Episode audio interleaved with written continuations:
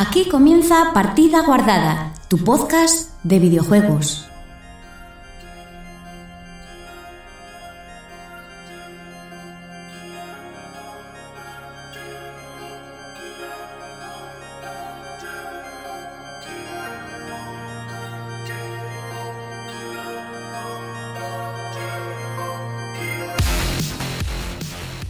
Olita, oyentitos. Aquí estamos una semana más en Partida Guardada, podcast y cada día de más gente.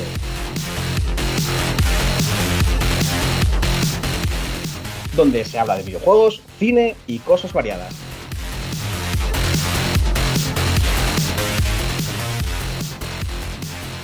Esta semana hablaremos de cómo España va a tratar un poco los videojuegos en sus planes de gobierno, de la PS5 y sus super exclusivos, los 10 mandamientos de la Microsoft Store y Blizzard que, bueno, últimamente pues les está gustando mucho eso de echar gente a la calle.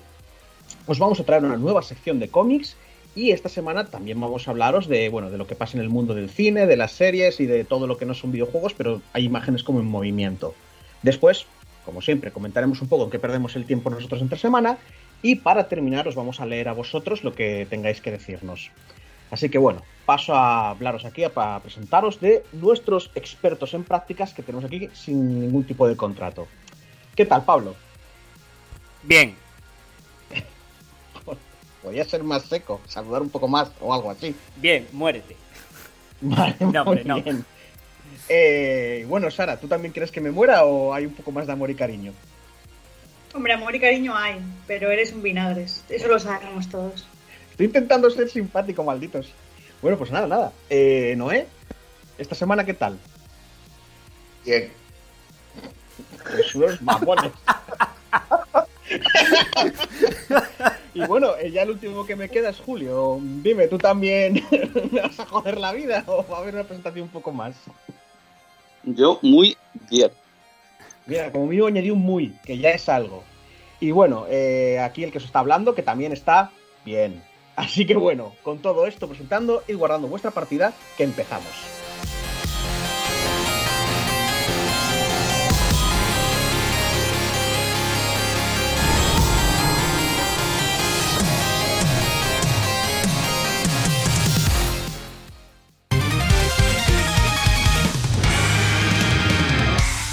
Partida Guardada, tu podcast de videojuegos.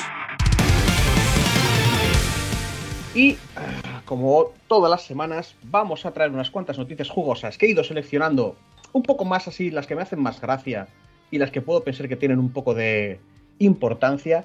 Y la primera sería que los videojuegos estarán en el plan de recuperación de la economía de España. Bien. Anuncia nuestro presidente, que para algunos es muy querido, para otros no tanto, y para otro montón de gente es cómo cojones llegó este señor al poder. Me parto. Ya, ya. Voy a leer esta noticia y luego ya opinamos. A no ser que, como dije la semana pasada, querráis cambiar el formato, que yo estaría muy de acuerdo. ¿eh? El gobierno de España pretende acelerar la creación de empleo a través de los fondos europeos y nuevas políticas estructurales para la cultura. El gobierno de España, liderado por Pedro Sánchez, joder, ha anunciado las principales medidas del plan de recuperación de la economía española a través del Fondo Europeo de Recuperación, que prevé poner en marcha en un periodo de tres años, hasta 2023, un total de 72.000 millones de euros, que irán destinados a diferentes focos del mercado económico, incluida la creación de 800.000 puestos de trabajo en el sector de los videojuegos será partícipe de estas ayudas. Dicha movilización de capital se desglosa en un documento... Joder, esto ya es un poco chapas, ¿eh? Eh, se desglosa en un documento de 58 páginas bajo el nombre del Plan de Recuperación, Transformación y Resiliencia de la Economía Española. Sí, sí, resiliencia, sí, sí. Sí, bueno, eh, tienen que... Hombre, no lo van a llamar el intentar salir del ahogamiento, ¿sabes? O sea, no... No tal. Pero 800.000, lo que leí, lo que había oído yo, 800.000 trabajos en total, ¿eh? No- Sí, en total, no solamente en los videojuegos. A ver, estamos Ya, locos. ya, ¿Qué ya, la videojuegos noticia, la no- noticia igual está mal, ¿eh? El- Igual la noticia entonces está mal. Porque te digo, aquí pone específicamente, en negrita, ¿eh? incluida la creación de 800.000 puestos de trabajo. Perdón, claro, es que lo lo leí- no, vi la, no vi el puntito, pero está todo en negrita. Incluida la creación de 800.000 puestos de trabajo. ¡Punto! El sector del videojuego será partícipe de estas ayudas. Vamos, que igual Claro. cuatro. Igual contratan a cuatro personas para A que ver, vengan y digan al Pedro a mi Sánchez. A ver, parecer- en la manga se juega así. A mi parecer, ya era hora. Lo primero, sí. por la parte económica, ya era hora de diversificar era- un poco Espera, y de eh. que no fuera todo turismo, que por eso estamos Eso como sí. estamos. Y lo segundo, joder, aquí tenemos mm, peña muy competente haciendo videojuegos. Eso ¿eh? sí, ¿eh? Tenemos, Sí, sí, sí, tenemos, tenemos empresas de videojuegos cojonudas que hacen juegazos cada año, indies. Ah, Pa- ah, Pablo, ¿cuánto piensas que van a meter de eso, majo? Que, ya que voy a salgo, contar, tío. Van a, que os van a lo voy meter, a un, contar. meter un- un mínimo. Gente, que os A lo ver, voy a contar lo que van a meter. Según adelanta la Organización del Desarrollo Español de Videojuegos, participa en la presentación del plan de recuperación, el presidente del Ejecutivo asegura que se invertirán 1,1% de esos 72.000 millones a la cultura con mención explícita a la cultura del videojuego. O sea, Joder, bien. 1,1 a cultura A con cultu- explícita a cultura del videojuego. O sea, a lo mejor un, un- un 0,05. Sí, sí. Tal cual, dos personas van a crear dos puestos de trabajo, el becario y el becario 2, También te ¿sabes? digo que, que la gente que la gente que hace videojuegos aquí en España, con menos que eso ha hecho videojuegos. ¿eh? O sea, Es que es lo que te quiero decir, que que- ya es más de lo que teníamos antes, tío. Y no, aquí. no, eso no sé yo, ¿eh? Sí. Alguna ayuda me parece que tienen ya, ¿eh? Hombre, ayudas siempre han habido. Joder, ¿no os acordáis? Es que ahora mismo no lo tengo yo bien en la mente, pero el, el creador de Comandos, que estaba metido en un en una, una organización de estas de videojuegos, una, una asociación de videojuegos importante aquí en España, que le pillaron por corrupción. Sí. Como, como no. Claro, porque este Porque país, es pues las España. costumbres hay que mantenerlas. Sí, sí, parece ser. Pues eso, parece. Ayudas hay. Lo que pasa es que hacia dónde van, quién las tiene, lo de siempre. A ver, Y al final, bueno. sigo diciendo, a mí me parece que es un, es un avance, quiero decir, ya es más, ya está contemplado dentro de los, de los presupuestos ayudas a, a- a una parte importante de, de la cultura, que es la, la de los videojuegos, y sigo diciendo, tenemos aquí eh, compañías que están haciendo videojuegos a nivel internacional, que se venden a nivel internacional y que tienen muy buena acogida. Quiero decir, que es un, también- que es un mercado, tío, y que está demostrando que, que somos válidos en ese aspecto. Y también hay mercado de. No tanto de hacer videojuegos, como que en plan de que se nos los mandan aquí para que les hagamos en los mapeados, los gráficos en 3D y cosas por el estilo. Sí. A ver, yo quería decir dos cosas, y no es por ser aguafiestas, hacer la función de chusques el vinagres, pero en la situación en la que estamos actualmente, Peter, nuestro amado presidente del gobierno, em, cualquier cosa sirve para la recuperación de España. Y no es por quitarle mérito al mundo de los videojuegos, pero literalmente yo creo que ha cogido todo lo que se puede coger de España y ha dicho todo esto, todo esto va a salvar a España. Entonces, eh, que además que es un 0, para los videojuegos, que, que lo que te con- digo, va a ser becario, con- becario 2, ya está, se acabó, es que no va a ser mucho más. A cultura siempre le toca muy poco, para todo. Ya. No, sí, Pero un 1,1 de los 72.000 millones. Pero te quiero Pues decir, Va a ir a cultura. un 1,1 de 70 en no sé cuántos mil millones es mucho, ¿eh? Ya, ¿y cuánto va a ir para turismo? ¿Cuánto va para turismo? Mm, Bueno, Pues No, con lo que, está- lo que pues tiene con que ir que- todos los años y no Pues, se ponen a llorar. Yo lo que creo que es importante es si esto lo tenían pensado ya desde hace tiempo y bien trabajado o es en plan sí, me lo saco ahora de la manga porque se lleva tiempo. bien. Se, lle- se Pero, lleva. No, Sí. como mínimo, como mínimo lleva 6-7 meses y es por culpa de la pandemia todo esto, Pablo. No, pero el. No, el- la noticia Sí. de que iban a empezar a, a dar, a dar subvenciones para los videojuegos lleva se lleva hablando ya, os lleva sonando que lo iba a hacer el gobierno ya desde antes del- de la pandemia. Ya lo llevan diciendo bastante Sí, tiempo. Porque, por de, porque de nuevo está. Antes de Peter, Di. antes de Peter. No, creo que con Peter empezó a decirse. Mm. Pero, pero sigo diciendo, se empezó a decir porque, joder, con el gris, que el gris pegó un pelotazo de la hostia. Y mira que a mí el gris no me parece gran cosa, no es de lo mejor que hay. Pero el gris pegó un pelotazo, es, va, juegazo, la de Dios, madre de Dios, Goti del año, qué bonito es, gana premios. Y ahí está, español, 100%. A ver, Sara, es, es un mercado, da un montón de dinero. Es una estupidez no invertir en él, aunque sea un mínimo. En- por cierto, para si no cultura. Digo no, si no digo que no. De hecho, digo que igual. A mí lo que me fastidia muchas veces es que a los temas de cultura se les dé poco dinero, porque es como, va, la cultura no importa, ¿sabes? Es como, va, esto no, no, es, no, no es necesario o Bueno, y me aquí, y fastidia. aquí cuando la cultura empieza a dar dinero, se, se la cargan. Bueno, claro, y es como otra. Hicieron mí- como cuando hicieron con Eh. cuando hicieron en España con la ley esta del cine en España coño que se cargaron todas las, las españoladas Sí, todos los cines pequeños y todo No, eso, sí. las. En su día. Joder, las, las, las películas españolas. Las, las típicas españoladas. Sí. no- ¿Cómo se llamaba la ley esta, coño? Es que creo que, lo sabes tú, ¿eh? porque yo no tengo ni idea. Sí, que, que básicamente quitaron todas las subvenciones a esas, españoladas porque eh, defendían que. Y para dárselo tal, porque defendían que, que el cine, aparte de ser un mercado, tenía que ser tenía que tener valor cultural y no ser simplemente eso. Con lo cual se cargaron todos los cine, todas las pelis estas de mierda que, que tal. Y de aquella daba, daba dinero y fue cuando el cine español se fue a la mierda a nivel económico. Tengo y entendido pasó- que el cine y pasó español da una- dinero, ¿eh? Hoy en día. ¿Qué? No, pero no, que el cine no español como, da- o sea, que como- como- no como de aquella, chus. No como Vale, de aquella. no Vale que era aquellas, muy pero- cine de mierda, vale que era mucho cine de mierda, pero de aquella era un mercado, tío. Sí, Había- pero A que ver, lo que yo, pregunto- lo que, yo, yo lo que me imagino es que ese dinero va a ser para proteger los puestos de trabajo que hay. Y Eso de videojuegos, y videojuegos en España, pues mm, no habrá, hay, pero no, Claro, no pues, ver, con turismo, otras cosas. No, no, claro, no se puede. A ver, eh, no se puede. comp- No puedes coger de repente y decir, bueno, pues todo lo que iba a turismo va a ir a videojuegos de repente. De entrada, te- porque. Es que, eh, perdona, en realidad la noticia que has leído está un poco envenenada. La ley Miró, O sea- coño. La ley, ¿Os acordáis de la ley Miró? No. no. Pues Tú has estudiado audiovisuales. Vale. Los demás somos una panda de ignorantes. ech- echarle un ojo, porque eso es, eso es historia de España, eh, bastante importante. Echarle, echarle un ojo. Bueno, igual buscar- pa, igual pa los de tu gremio. No. Es, muy interesante para entender por qué el cine español está como está ahora. Hacerle, echarle un ojo a la ley sí. Miró. Lo que estaba diciendo es que la, la noticia que has leído, Chus, en realidad dice cosas diferentes. Dice, vamos a poner pasta, vamos a dar pasta, pastuki, a la cultura le va a tocar un 1% de esa pastuki y vamos a crear, por separado, 800.000 puestos de trabajo que pueden Claro. o no pueden ser en el mundo de los videojuegos. O sea, No, igual no. a los videojuegos le No. tocan No, no. 500.000 puestos de trabajo o cero puestos de trabajo. Es No, que, no, pero tiene yo- sentido yo que le- crees puestos de trabajo en el mundo de los videojuegos. Tú no puedes, eh, quiero decir, eso da el- a nivel videojuegos será como en el cine, darás subvenciones a productos de videojuegos.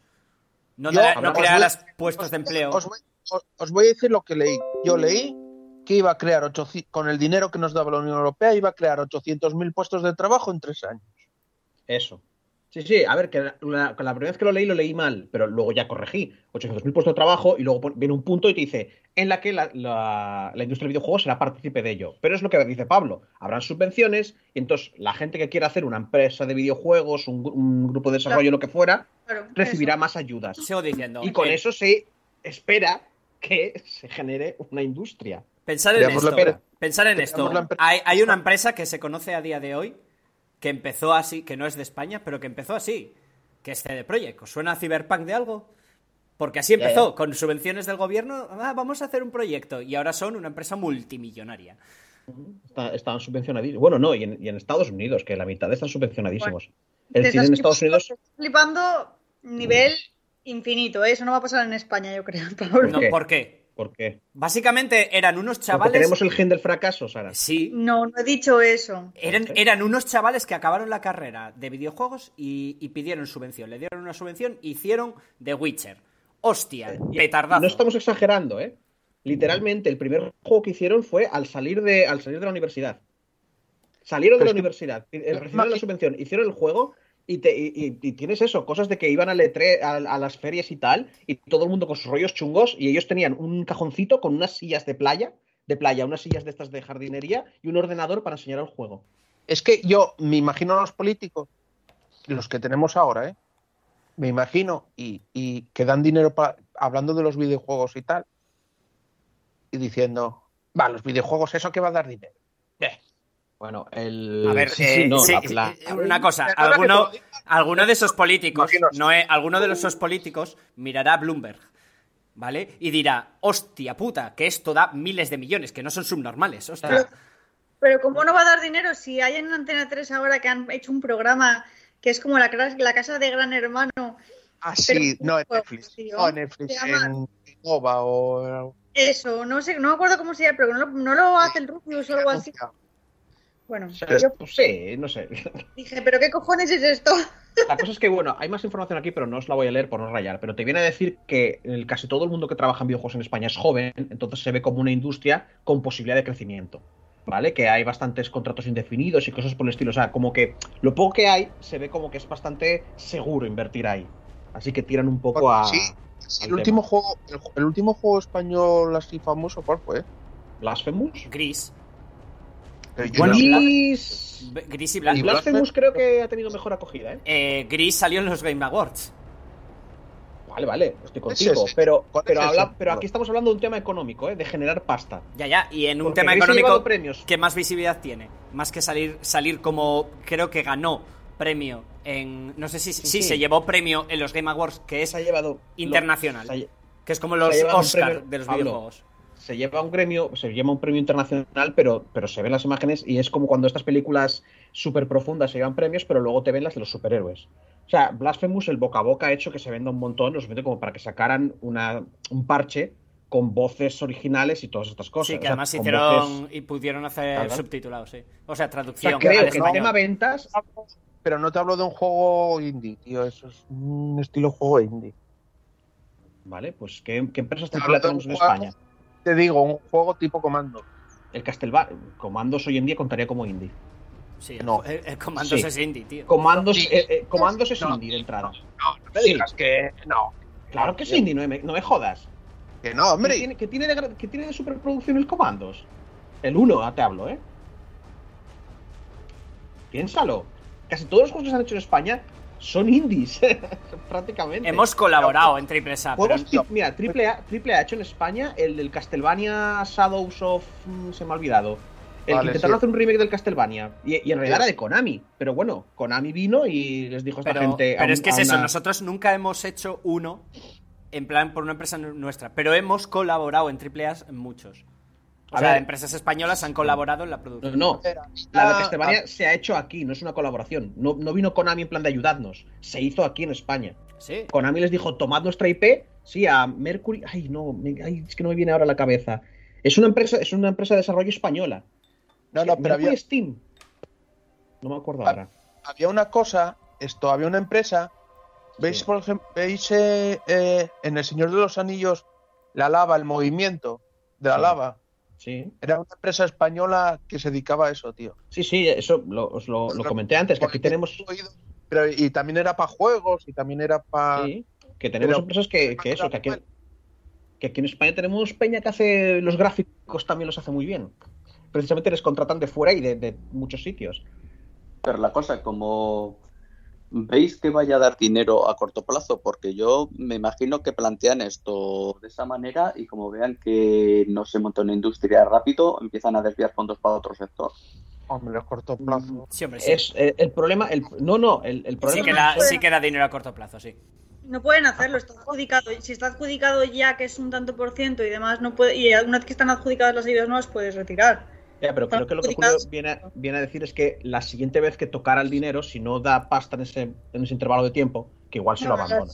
A ver, pero la siguiente vez, Chus, igual ya nos ha matado el coronavirus a todos. O sea, Ya, ya, ya, es que, es que es eso, es demasiado.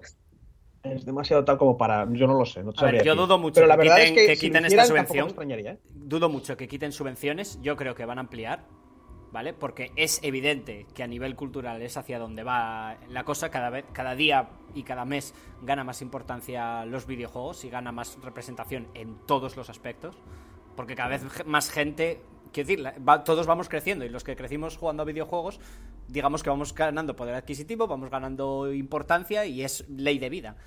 Sí, es como. Es que es un poco. Es como si Y, y realmente yo pienso que a corto plazo sí que se va a notar. Porque lo- la industria de los videojuegos es muy fácil que uno de un petardazo, de pite, de golpe. muy, muy fácil. Sí, es fácil. Quiero decir, No vale fácil. que hay a casco porro, pero con que funcione es que un que- videojuego ya es muchísima pasta lo que mueven. Pero piensa una cosa ya.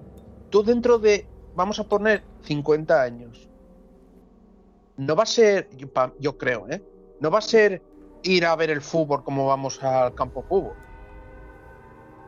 Yo Lo grande va a ser- campos de fútbol dentro de 50 años. Yo qué sé, tío. Dentro- Sí, tío. Lo, no. Eso No creo, a eso ver, creo que a no creo que esté ni vivo, 50 tío. Es que no sé. Dentro, dentro de, de 50 años va a ser ver las partidas como juegan otros. El deporte más importante. Yo qué sé, tío. No lo, no lo veo yo Ah, ¿te no. a, lo- a los deportes digitales, a los eSport? Sí, Sí, Sí, tío. Ya, ya ocurre, ahí... Se nota que va a pasar eso. Me enteré yo el otro día de que en la televisión normal ya hay un canal que estaban echando partidas de Fornite. Sí, sí. Que la estaba viendo mi madre porque estaba como haciendo tal y, y- y entré yo a la habitación y dije, ¿qué estás viendo, mamá? Me dice, no lo sé. Y, y como que cambió de canal y yo, No sé, o sea, Pero es colorido y, cosas. pasan cosas y hay Pero- lucecitas. sí, Pero yo no- no- estas cosas que a mí me no sorprendió muchísimo. que- ¿No pensáis que el futuro va a ser eso?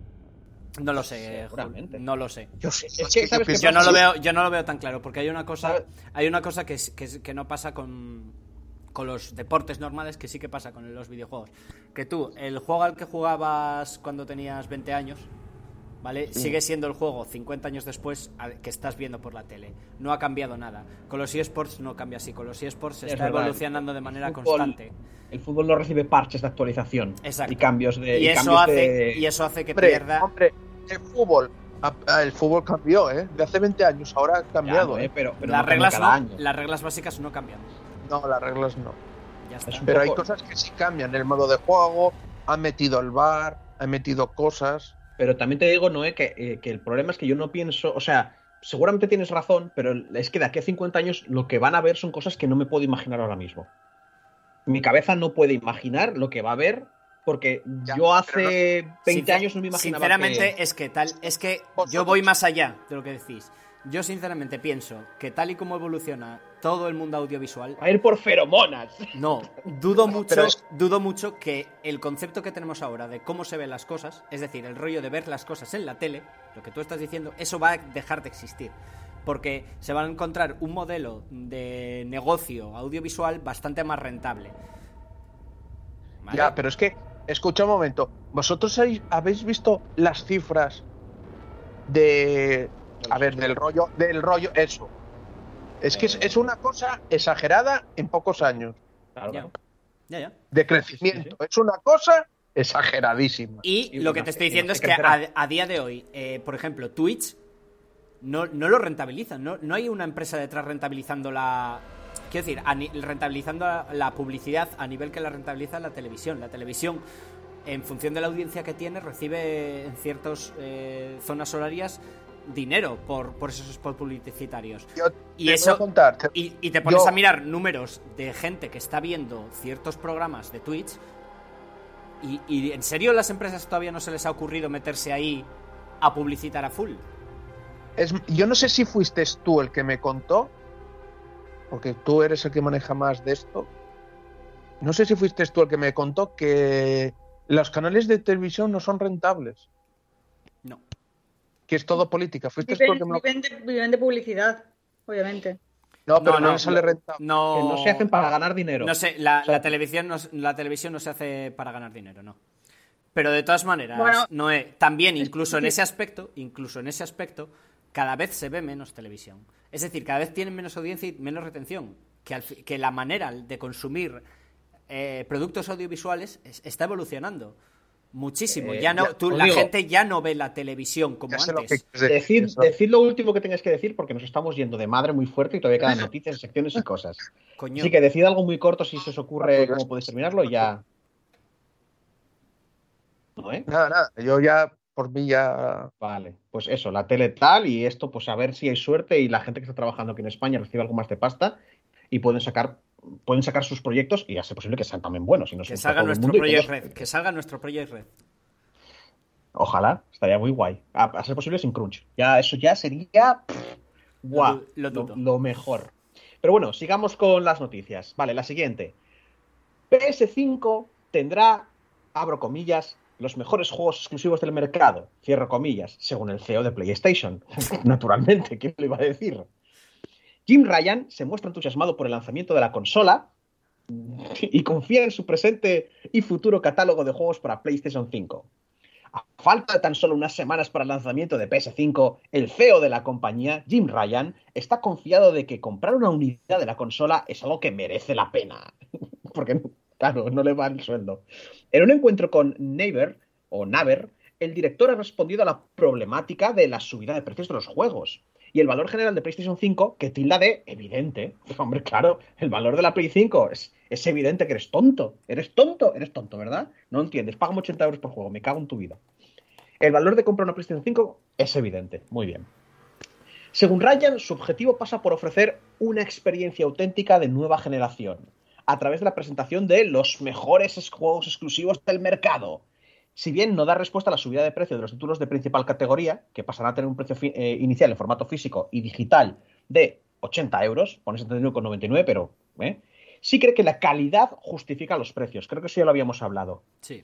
Es complicado hablar del mercado del videojuego en general o de otras consolas, pero creo que el valor es evidente en el caso de PS5. no me mola nada leer estas cosas porque me están dando ganas de decirle tantas veces que es mentiroso. Argumenta el directivo. Cabeza visible de los actos de comunicación relacionados con la máquina desde que se reveló PS5 hace unos meses. Emocionaremos a los fans de todo el mundo con los mejores juegos exclusivos del mercado y al ofrecer un dispositivo con una experiencia auténtica de nueva generación que los logre cautivar.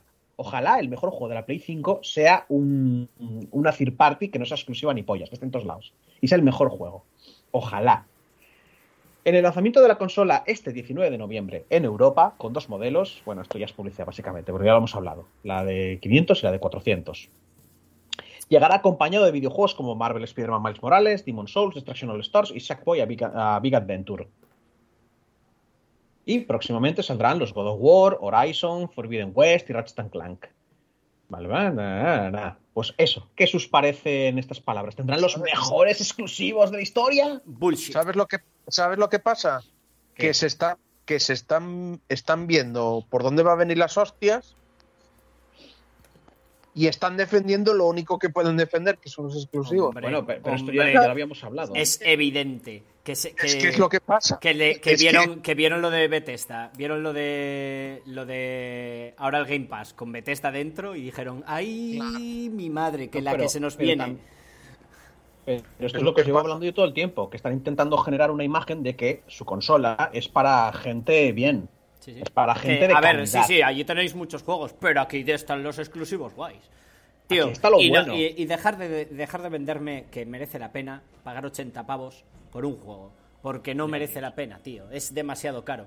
Y no quiero ofender a nadie con el tema de tal. También me parece caro en Xbox y me parece caro en todas las consolas. 80 pavos por un juego. Soy consciente de que, de que Xbox eh, también te va a cobrar 80 euros. Pero Xbox eh, te está vendiendo el Game Pass, no te está vendiendo los juegos. Dentro de 20 años estaremos diciendo 110 euros por un juego, me parece caro. Tío, pero nos habremos olvidado de la época. 80 putos pavos, tío, que es, es que... Eh. No, pero, pero, pero es la primera vez que pega ese viaje, ¿no? No, siempre, cuando pasaron de 60 a 70. Claro. Vale, de 60 a 70, 10. Son 10 euros. es, un porcentaje mayor de 60 a 70 que de 70 a 80, ¿no? es? es un porcentaje de subida mayor. No, pero ¿qué valen ahora 70? Sí. Ya lo hablamos el otro día. En, consola, el precio es normal. A ver, tú pillas, tú pillas juegos o ¿Y páginas. ¿eh? Eh, esto lo hablamos. Tú solo pillas juegos o de páginas que te salen muy barato o los pillas después de, que haya pasado un año. O sea, que siempre los pillas muy baratos. Que normalmente en PC son más baratos. Yo tengo que desear mucho un juego para pillarlo. A mí lo que me hace gracia es la, la gente. O sea, me parece completamente normal que la peña se compre la Play 5, ¿eh? Y, sobre todo que digan, joder, tío, estos, no os metes con los juegos exclusivos que son la Virgen. Seguro que sí. Y si tienes la pasta, adelante, disfrútalo. Pero es que he llegado a leer peña que se, está reservando la Play 5, se está comprando ya por el Final Fantasy XVI. Es como, tío, que no viene de salida, mamón. Y viene en PC. espérate. No, no, pero aunque venga en PC y se la quiere comprar en la Play, pero espérate porque para cuando salga ese juego, igual tienes la Play 5 Pro mejor, ¿sabes? O sea que también hay mucha peña ahí que está, ¡guau! Me la suda todo, tío, consola nueva. Y, yo creo que va a calar muy fuerte lo de los exclusivos. O sea, que va a haber mucha gente en plan. Yo creo que van a doler. consola me la tengo que comprar ya. Yo pienso que les va a doler muchísimo esos 80 euros. Va a llegar luego una noticia que también te digo que hay, es un pelín. Es bastante clickbait, pero la quiero poner un poco también para, para eso, para que se vea lo clickbait. Porque, madre mía. Pero bueno, luego. Yo pienso que se va a notar, les va a doler mucho los 80 euros. A la hora de vender consolas, de vender las consolas de esta generación. las subidas siempre acaban cuadrando al final, a la larga. Solo tienes que hacer que la gente se acostumbre y pase a decir precio oficial, precio normal, precio no sé qué y ya está. Ya vas a decirlo. Pero si aumentan los precios, pues vendes menos. Es que es de cajón. Sí, claro, que vendes menos, pero siempre hay que tener en cuenta el porcentaje que, que pierdes a cambio del porcentaje que ganas de la- del menor número de ventas con la subida de precio. Pero eso, eso es como, eso, ya te digo yo, eh, para mí eso es como todo, no, que no te vale la pena ponerlo Mm, más caro. Y a mí la Ya. excusa, la excusa de los, los juegos cada vez salen más caros de hacer no me vale, ¿eh? No me Ya, pero que eso- pero que eso ya ocurrió con la que son- generación. que son 80 putos pavos, tío. que ya ocurrió con la generación anterior, cuando subieron de precio los juegos. Ya ocurrió, se dijo lo mismo. Es que igual no estabais, pero es que tengo miedo hasta que lo habláramos en las primeras temporadas de este, de este podcast, cuando hubo una subida así de tal y, y era como. Seguramente yo estaba metiendo mierda, porque siempre meto mierda. Eh, eso es una constante. Porque eres un milagre. Claro, claro. Cuando pasaron de la- lo normal de 60 a 70. Y, si- y era lo mismo, que los juegos son muy caros, que no sé qué, tal y cual. El, Yo no sé, te digo. y el Tsushima está a 60 euros. ¿Vale? ¿En qué? ¿En PC? No, en, en la Play. Pues cómpralo. Pero que fue que bajó, no me estés diciendo que está a 70. Ay, Dios, qué pesado es. Este hombre. ¿Quieres que paremos el podcast a, ponernos a comprobar precios? Porque te mato, ¿eh? Te mato. No, aquí no se para nada. Exacto, Bueno, ¿alguien no más tiene algo que decir al respecto? Eso. No. Que Vale. se compren la Play 5 si quieren y que sean felices, hombre. Pues sí. Cash, cash, cash, cash. Vamos a decir, ¿eh? No, no, metiste esta noticia y de esto ya hablamos el. Mm, hablamos de que consideraban que era evidente y tal y cual.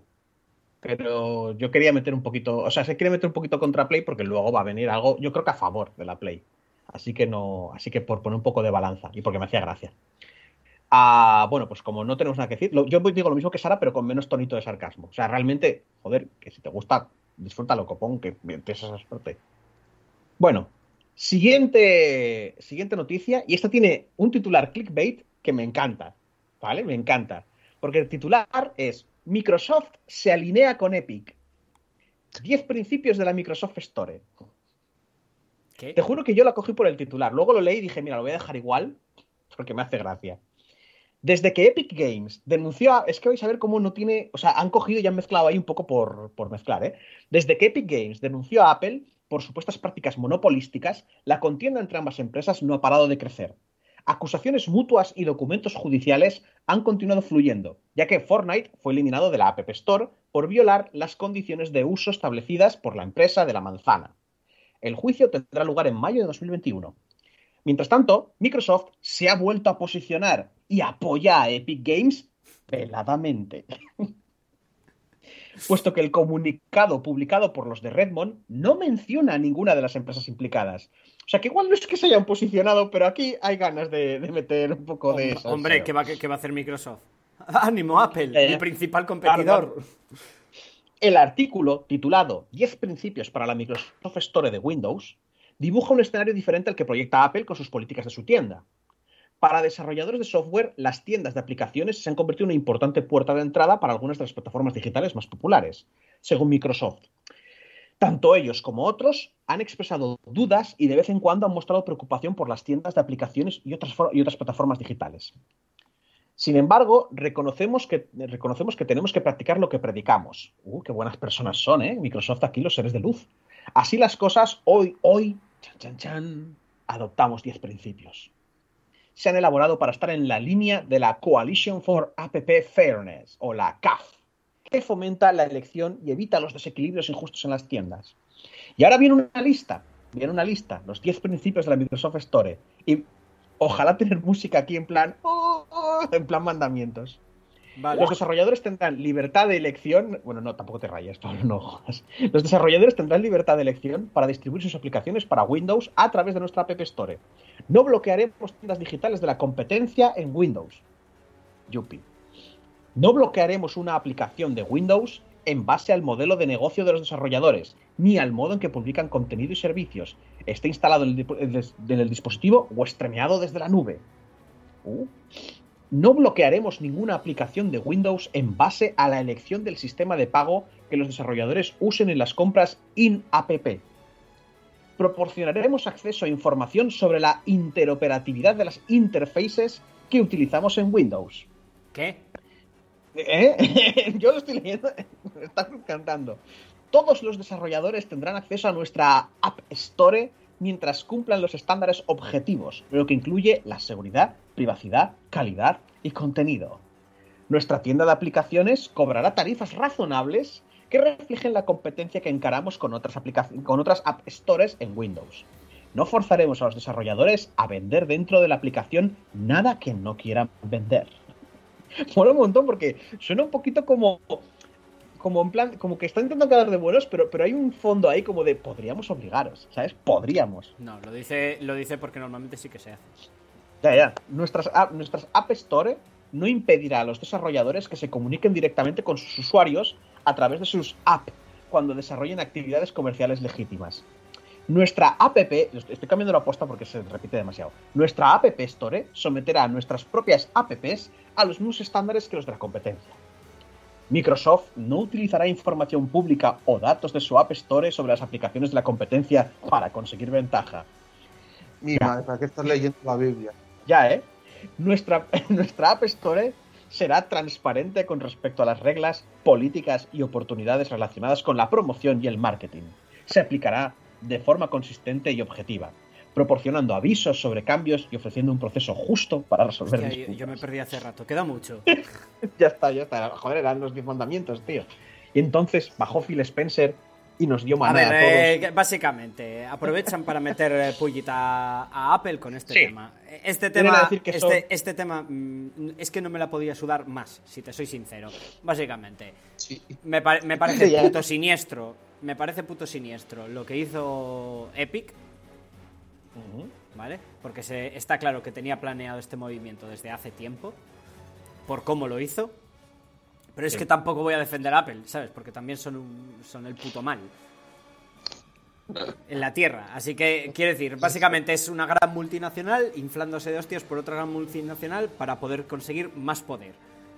Exacto.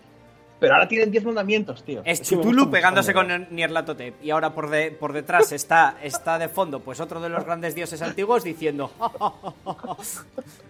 También te digo que aquí creo que Nierlatotep ganaría a Tulu. Pero no vamos a entrar en esa discusión, por favor. Eh, bueno, paso entonces a la siguiente noticia porque esta no tiene mucho más rollo que simplemente hacerme gracia a mí. Pues sí, hacerte gracia a ti porque, porque yo desconecté hace rato, tío. Pero que luego ya, hablabas tú de las listas, tío.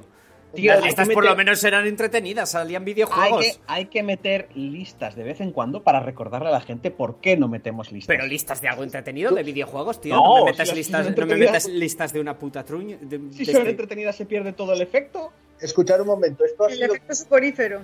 ¿Sí? Esto, sí, esto ha sido como que te pones algo para dormir. Sí, tal cual. Esto, lo que acaba de hacer. Porque hacemos un bien social también. Para intentar. Claro, y sobre todo si alguien nos escucha en un camión, ¿eh? ¿eh? ¿eh? ¿eh? ¿Tú sabes hemos de quién estoy perdido, hablando? Hemos perdido cuatro follows, ya te lo digo.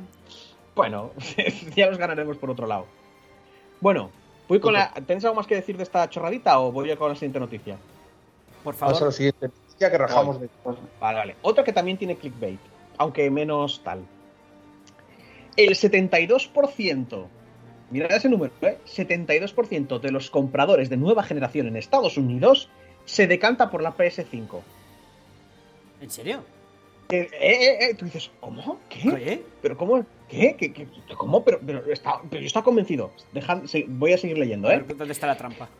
Según un, según un análisis realizado por la compañía de estudios de mercado VGM, el 72% de los compradores estadounidenses que han reservado una consola de nueva generación se ha decantado por la PS5 con lector de disco. ¿En serio? ¿Tantos? ¿Pero cómo es posible? Pero Xbox Game Pass, eso está muy guay, ¿no? Las conclusiones se han extraído a partir de una encuesta realizada a una muestra representativa de los jugadores norteamericanos conformada por 511 individuos. Han cogido a 500 personas y han dicho, pues ya está, el 72%. Pero espera, que hay más, que esto me encanta, ¿eh? El estudio también señala que el 30% de ellos ha decidido reservar una Xbox Series X, el 10% una PS5 All Digital, mientras que solo un 8% se ha decantado por la Xbox Series S. Sin embargo, ojito, ¿eh? Estos datos solo reflejan las preferencias del 15% de los encuestados. De esos 511, estos datos solo, solo reflejan el 15% de los encuestados, ya que es este porcentaje el que ha conseguido realizar la reserva. Esa Han encuesta cogido que fue. Ah, amigo, Ahí claro. yo. Vale, vale, vale, Ahí vale. Porque tuvieron sí, topes de reserva, porque, porque tuvieron muchos problemas de reserva porque no hubo stock suficiente. Claro, claro. Os han cogido a 511. les O sea, básicamente pero- nos estás diciendo una noticia de el 72% play. Ah, pero Claro, claro, claro. pero, Pero no realidad, sé, esto, esto no los vale de 511 nada, esto no vale de nada porque es de un porcentaje ínfimo, de un porcentaje ínfimo, de un porcentaje ínfimo, con lo cual esto no representa nada. No, a ver, sí, sí que representa, representa mínimamente porque te puedes ir a los extremos para coger la representación. Por ejemplo, lo del 8%, eh, 8% no, pero los números tan bajos de las All Digital, de las que solo van digital, que eso sí que puede representar como mínimo el que todavía no ha afianzado Sí, tan fuerte. puede, represe- puede representar que la gente que se va a pillar al digital no reserva porque es obviamente gente con peor poder adquisitivo. Hay más, hay más. Un 29% de, de estos 500 personas, 511, destacan que no han podido reservar una consola de nueva generación. No han podido. ¿Vale? O sea, que estos 511 ya no entran dentro de ese 72%. Dentro de este grupo, los que no han podido, el 30%, el 58% buscaba comprar una Play 5. O sea, estos ya los que, los que no pudieron, ¿eh? Y el 40% una Xbox. El 21% la digital de la Play 5 y el 11% la Xbox Series, S- la Xbox Series S. Y sí, si sumáis, da más de 100%, pero esto indica que había gente que planeaba comprarse varias. Claro. Al ser preguntados por los motivos de su decisión, el 45% señala que lo más atractivo de la consola de Sony son los títulos exclusivos, que les está, a ver, quieras que no, les está funcionando porque es que joder, les lleva años funcionando. Es su Sí, poder, pero es- es su estamos poder. hablando de Estados Unidos, ¿eh? Bien, claro, claro. Mientras que un 42% afirma preferir la propuesta de Microsoft debido a las posibilidades del Game Pass. Entre los títulos que han animado a los compradores a escoger la PS5, destaca Marvel Spider-Man Miles Morales, God of War Ragnarok y el Final Fantasy XVI. Por otro lado, los juegos más interesantes para los compradores de la consola de Microsoft son Halo Infinite, Fable y Forza Motorsport 8. También es verdad que Halo. comparado, ya, pero comparado que te quedas con los tres de la Play 5 o los tres de la... Porque yo prefiero los tres de la Play 5, ¿eh? Yo también. Por Claro. diferencia. Obvia- Es más, Hay otros obviamente. Y luego te hace un poquito de publicidad de cuándo saldrán las consolas. 10 de noviembre la Xbox Series X y el 19 de noviembre la Play 5. Yo te digo, lo leí al principio y digo, 72% me cae. Yo tengo, que- yo tengo que meter esto en el podcast porque estábamos diciendo aquí todo ufanos, ¡guau! La Xbox que va a empezar muy guay. Y, fue, y, y fui leyendo yo, "Ay, 511. Pero venga, me va, sorprende, vale". me sorprende bastante, bueno. me sorprende bastante esos datos, porque no estamos. A ver, eso me lo dices en Europa y, y te lo cre- te creo. Pero Estados Unidos es más de Xbox que de. Pues en el. Yo ¿Seguro? creo que no, eh. Sí, a ver, es más de Xbox que Europa, pero tampoco creas tú que. Xbox lleva una generación de mierda, ¿eh? Pero escúchame un momento, pero que en Estados Unidos Xbox, Xbox gana a la, a la Play. Norma- en la 360 normalmente, sí, eh, pero- cuando gana, gana por. por- Por poco. No, gana por, por Estados Unidos. En Europa, vaya bien, gane, gane Xbox o gane Play, ¿vale? En Europa gana Play, siempre. Vale, vale, pero en Estados Unidos gana Xbox, dices. Sí, cuando gana, cuando gana es porque ganas en Estados Unidos, claro. Pero aún así tampoco gana por un rango muy alto, ¿eh? Ya. A ver, Sony, es que- Sony sigue siendo Sony. eh. Y, y muchas veces. Y, y- y también te voy a decir una cosa, es que la gente también va a comprar las consolas por... por ¿qué, qué consola tenías antes? La Play. Pues voy a comprar la Play. No, eh, por creo los, que la colega- por los yo- colegas, básicamente. eh, yo Mis colegas a qué juegan. Si Mucho quiero jugar varía, con ¿eh? ellos, ¿a qué, ¿a qué consola compro? Yo creo que va por los amigos y por los AAA que saquen, ¿eh? Claro. Por un videojuego, una saga que te guste mucho, ¿dónde la van a sacar? ¿En qué plataforma? Pues eso. Tam- y, también, y también lo que estábamos hablando el otro día, lo de tener PC o no tener PC. Ya, a ver. Yo creo que eh, también amigos y títulos, eh, más lo que más tira. sí, sí. eh, Los, los A ver, tú- lo que compran tus amigos para poder jugar con ellos. Y naturalmente los juegos a los que vas a jugar, que en el fondo es lo que te interesa. No quieres tener una caja ahí, ¿sabes? Que sin meterle nada que de verdad te interese. Porque es verdad que decimos mucho Game Pass, pero si luego no van a sacar juegos a la altura. Eh, eh. Pero tienen Bethesda. Sí, sí, claro que tienen Bethesda, eso está muy bien. O sea, puede que el siguiente Doom sea para ellos, pero Ah. lo puedes seguir jugando en PC. Por lógica, tendría que ganar la Xbox. Pero No lo veo tan claro. yo. O sea, si hablas de ganar- si hablas- Sí, no te lo, no, eso no te, lo, no te lo discuto. Pero por lógica, Si hablas de ganar, de ganar en plan, cuando termine esta generación, la consola que más se vendió, que más premios recibió, que mejores juegos tuvo, yo no, no, no, no pues, o sea, no sé, no tengo un interrogante ahí, no te sabría de, más, de más ventas. Que compres Mm. más Xbox porque. Tampoco. Tampoco. Porque por- como el Game Pass también está en PC, mucha gente va a decir, ¿para qué me voy a comprar una Xbox si puedo jugar los Ya. juegos en PC? Ya, Entonces, el lo que número me- de consolas probablemente se vendan más PlayStation 5 que Xbox, pero es que a Microsoft creo que tampoco le interesa tanto vender. Ya lo hemos hablado muchas veces, lo que les interesa es su vender su Windows, Game Pass, vender su joder, se me ha olvidado, su ecosistema, ya. no tanto vender consolas. Sí, Hombre, claro, es que convertirse, en, el, en el Netflix de los videojuegos y volverse imprescindibles. Ya está. Sí, o, o ser el Google de, de todo este tipo de cosas, ¿sabes? Que la gente diga Windows, que en el fondo ya lo dicen, pero, pero bueno, eso. Eh, ¿Algo más que añadir? ¿O venimos con la noticia chof de la semana? Noticia Chof, por favor. Pues la noticia chof, gente. Activision Blizzard. ¿Qué habrá hecho Activision Blizzard? ¿Qué crees que ha Despedir. Activision Blizzard? Se ha, ha- ido a un. Ha ido a un. Como siempre, despide, despide Ya, gente, ya, bueno. siempre. Cierra su oficina en Francia. Toma ahí. ¿Lo ves? A principios de esta semana, Activision Blizzard informó a sus empleados en Versalles que la oficina cerrará definitivamente, trasladando sus labores a Londres. Aunque en un primer momento la compañía tenía planes de, re- de relocalizar al menos a la mitad de sus empleados a la capital inglesa, la actual pandemia y las complicaciones derivadas del Brexit lo han hecho prácticamente imposible. Por lo que no está claro cuántos de sus 400 empleados se quedarán pronto sin trabajo. La oficina francesa de Activision Blizzard se dedica principalmente a labores relacionadas con el marketing y la atención al cliente. Y a, y a la vez que coordina todos los esfuerzos de traducción y localización de juegos para el mercado europeo. ¿Vale? Que, que- ojo, que tú piensas marketing y tal y dices tú, ah, bueno, se van los publicistas, pero atención al cliente es foros y cosas así, ¿eh? Y ayuda cuando llamas y cosas por el estilo. Ya, pero Blizzard ya ves que se la sopla un poco eso, ¿eh? Claro. Al ser- sí, es que se puede ver que cada vez van más tal. Al ser preguntados por Bloomberg, un representante de la compañía ha señalado que la semana que viene se dará más información a los trabajadores, joder, y que los directores de la oficina ya están trabajando con varios representantes de los empleados para organizar la operación a lo largo del último año, perdón, para organizar la operación a lo largo del último año, hemos estado explorando cómo podríamos integrar nuestras capacidades para hacer negocios con un sistema que nos permita aprovechar mejor el talento y la experiencia para adaptarnos a las necesidades de una industria muy competitiva y rápida centrada en lo digital. Esto suena, estamos intentando exprimir todo lo posible de esta gente. Antes de echarlo, sí. Claro, claro. Durante el último año los beneficios de Activision Blizzard han aumentado un 32%. Esto también, aquí, el, este, el artículo te lo, te lo deja caer, ¿eh? Han aumentado sus beneficios, pero tienen que cerrar, tienen que cerrar tal. Igual que, La oficina igual, igual que, la, que la anterior vez, cuando despidieron, año, consiguieron sí. un crecimiento mm, eh, histórico y justo después de recibir el crecimiento histórico despiden, despidieron a, no me acuerdo, pero a la de Dios de gente. ¿No eran 800 personas o, o lo soñé? No me acuerdo el número exacto, pero fue muchísima gente. Y ahora cierran No. de nuevo crecimiento en 32%, despedimos más gente. La oficina en Versalles abrió sus puertas en 1998, cuando se produjo la compra por parte de Vivendi. En los últimos dos años, la oficina ha sido objeto de varias reestructuraciones por las que pasó de operar de forma autónoma a realizar labores bajo la supervisión de Activision, momento que derivó en el turbulento despido de 134 trabajadores. Pues mira, igual era mucho menos de lo que seguramente lo soñé.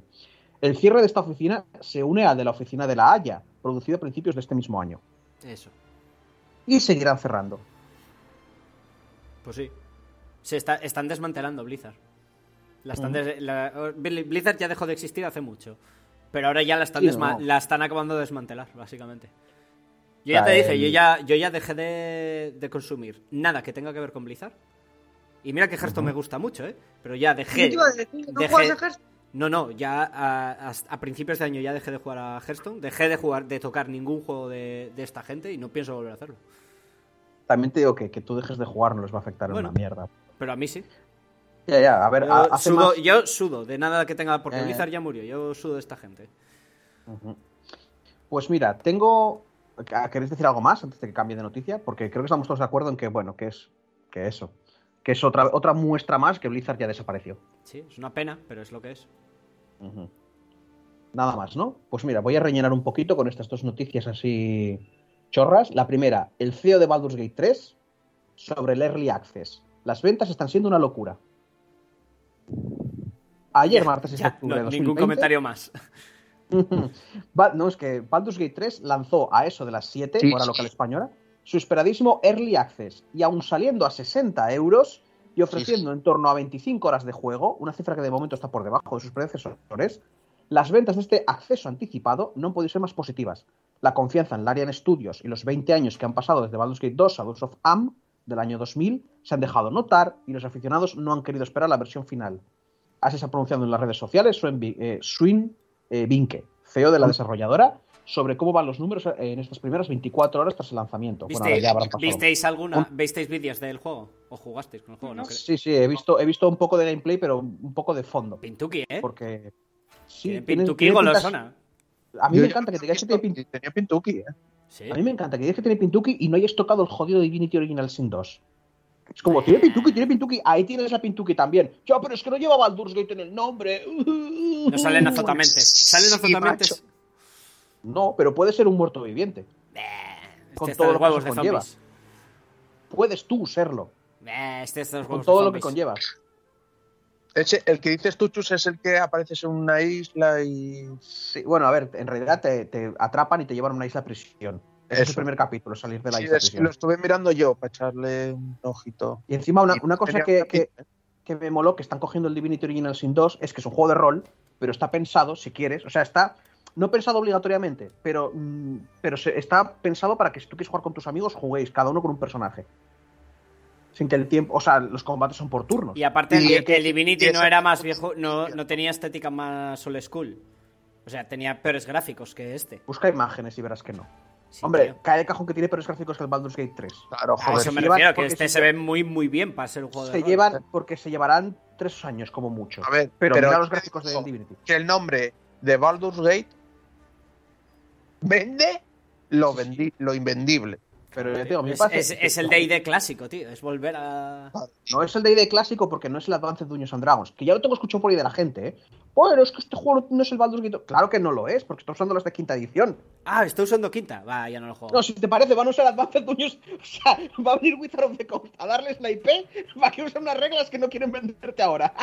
¿Te imaginas? No, Hostia, eh, lo por lo menos úsame el 3.5, tío. No sé. ¿Pero qué dices? El 3.5 tiene, tiene 20 años ya, Pablo. Joder. No, Van pero. a usar el suyo, el que tienen ahora, el quinta edición. ¿Sabes lo que, sabes me- lo que me jode mucho del Baldur's Gate este?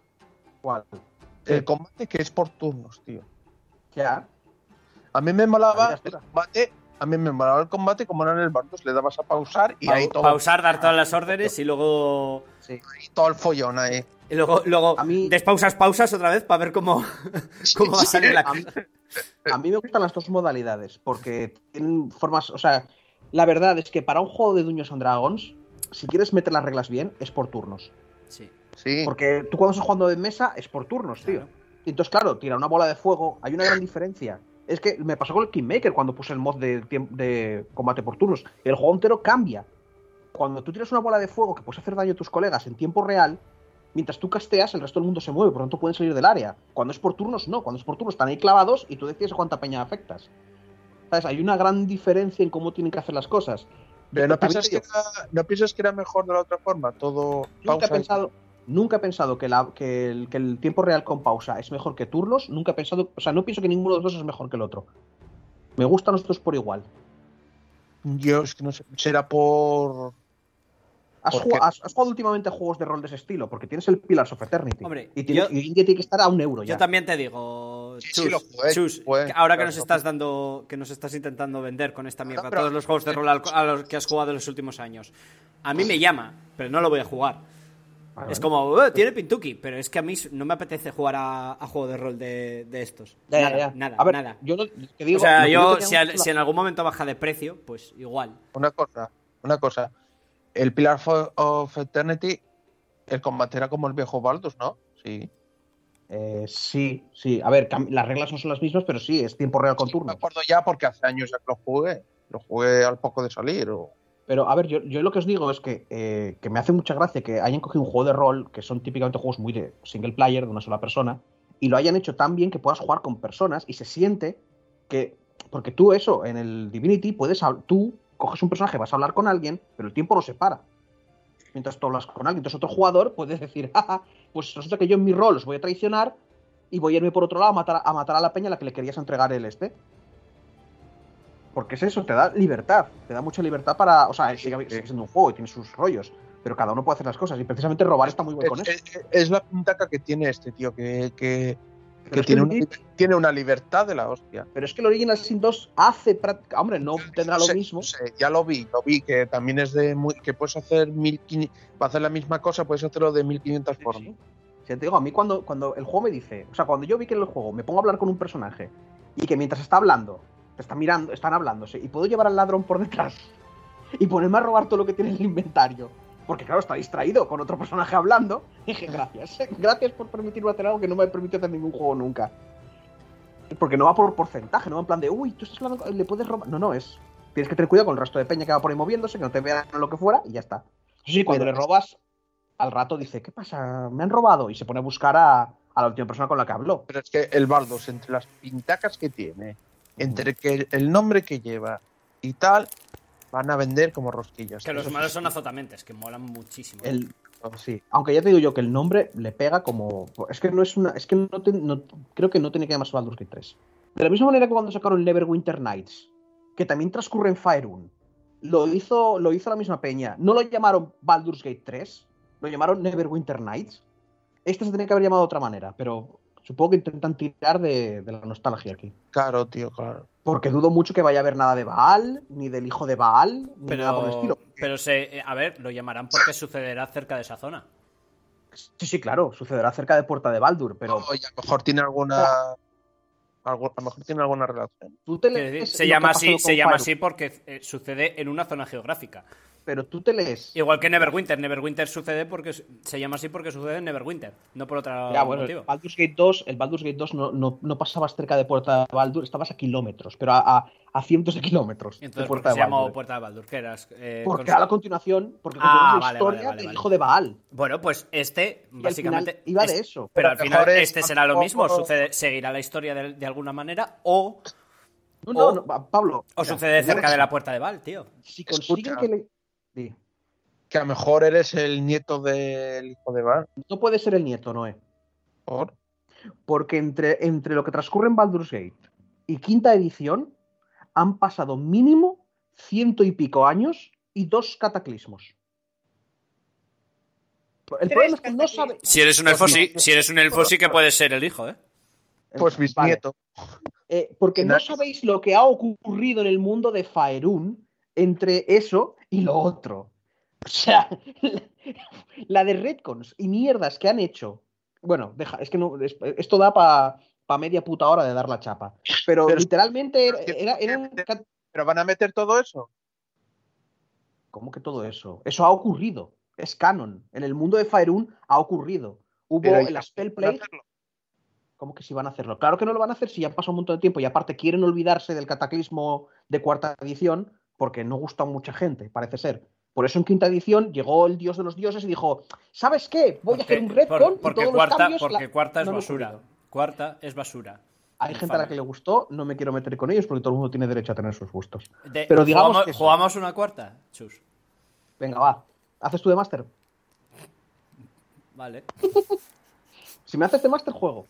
Me miro las reglas, me cojo las clases y me echamos una partidilla. A ver qué tal. Nos Igual estamos yendo, chicos, nos estamos Pero yendo. sí, nos estamos yendo porque, porque tal. No voy a contar, solo, os- solo os voy a decir el titular, porque esto ni siquiera era una noticia, esto es un artículo de opinión, pero lo ponía por Sara, a ver qué decía. El titular venía a decir, en la cultura de masas, la figura del historiador es irrelevante.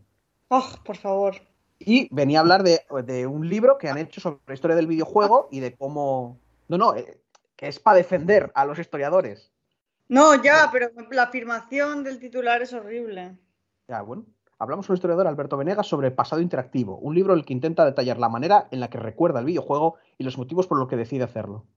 Y bueno, ya hemos hablado de todas las noticias, hemos perdido un montonazo de tiempo, hemos discutido de tonterías. Así que, ¿tenéis algo más que decir?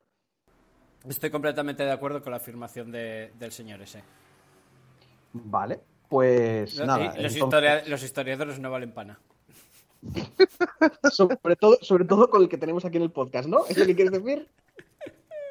Porque yo creo que es capaz de coger, abrir la ventana y saltar de, de donde vive, que no podemos decir dónde vive, hasta ni sus apellidos ni nada, hasta donde vives tú, como un misil balístico. Eh, no, me, no, me, no me tientes, no me tientes que ahora puedo saltar por la ventana, que en mi antigua casa no podía ni saltar por la ventana porque era un bajo, ¿eh? Ahora Eh, ojito. puedo saltar por la ventana. Ojito, que Sara se nos vuelve inglés ahora mismo, ¿eh? A ver. Bueno, nada más, ¿no? Que decir. No. Pues nada, acabamos con esta sección y en la que viene eh, Julio va a poder hablar de cosas que no le hemos dejado hablar de nada y va a tratar pues lo que a él más le gusta, que son los cómics. Así que, bueno, vamos a pasar de sección.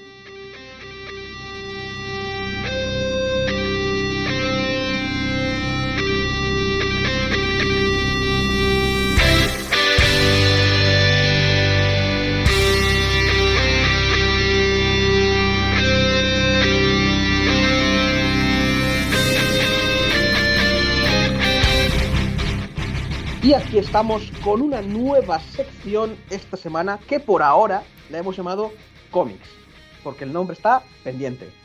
Es más, ahora que lo estoy diciendo, así en directo, se me está ocurriendo que igual a algunos comentaristas les molaría ponernos nombrecillos a ver si lo acabamos eligiendo. Pero, eh, sin mucho más que deciros, aquí os presento de nuevo a Julio Bártulo y no sé, ¿qué tienes que decirnos? Pues primero que me ha gustado tu idea de que le ponga título a la sección porque a nosotros se nos ha ido un poco el tema. Cuando empieces a ver los igual. nombres, igual ya no te gusta tanto, ¿eh? Bueno, Te digo. ya veremos. Mejor que los nuestros. Y bueno, como estoy haciendo con el- la sección de cine series de Sara, yo no me estoy viendo nada, no porque no sea un vago, sino porque me gusta que me sorprendan. Así que, bueno, Julio, no sé, cuéntanos. Pues mira, así lo que había pensado un poco para empezar, así un poco dirigido a gente que no sigue cómics, que quiere acercarse un poco así de forma casual, más que nada ahora por el tema de las películas. Pues se me había ocurrido aquí empezar con unas recomendaciones, una serie así de títulos, de Marvel más que nada, que mm, salieron en septiembre, están todavía publicándose, pero ya hay cuatro, van a salir un, un par más ahora este mes que entra. Sí.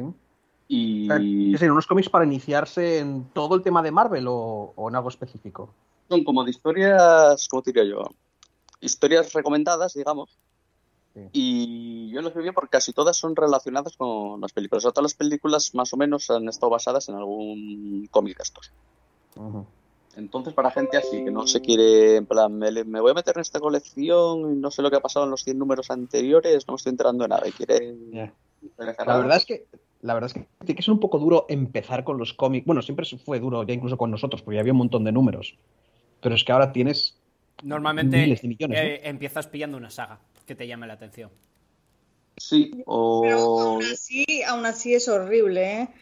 Porque yo todavía, ahora que me mudé, le enseñé a Julio y le dije, mira, este es el primer cómic que me leí. Y era de qué? Era de, de cuando fue la Civil War y demás. Y recuerdo que lo compré, no me enteré de nada. Pues fue, fue horrible, fue Bueno, pues horrible.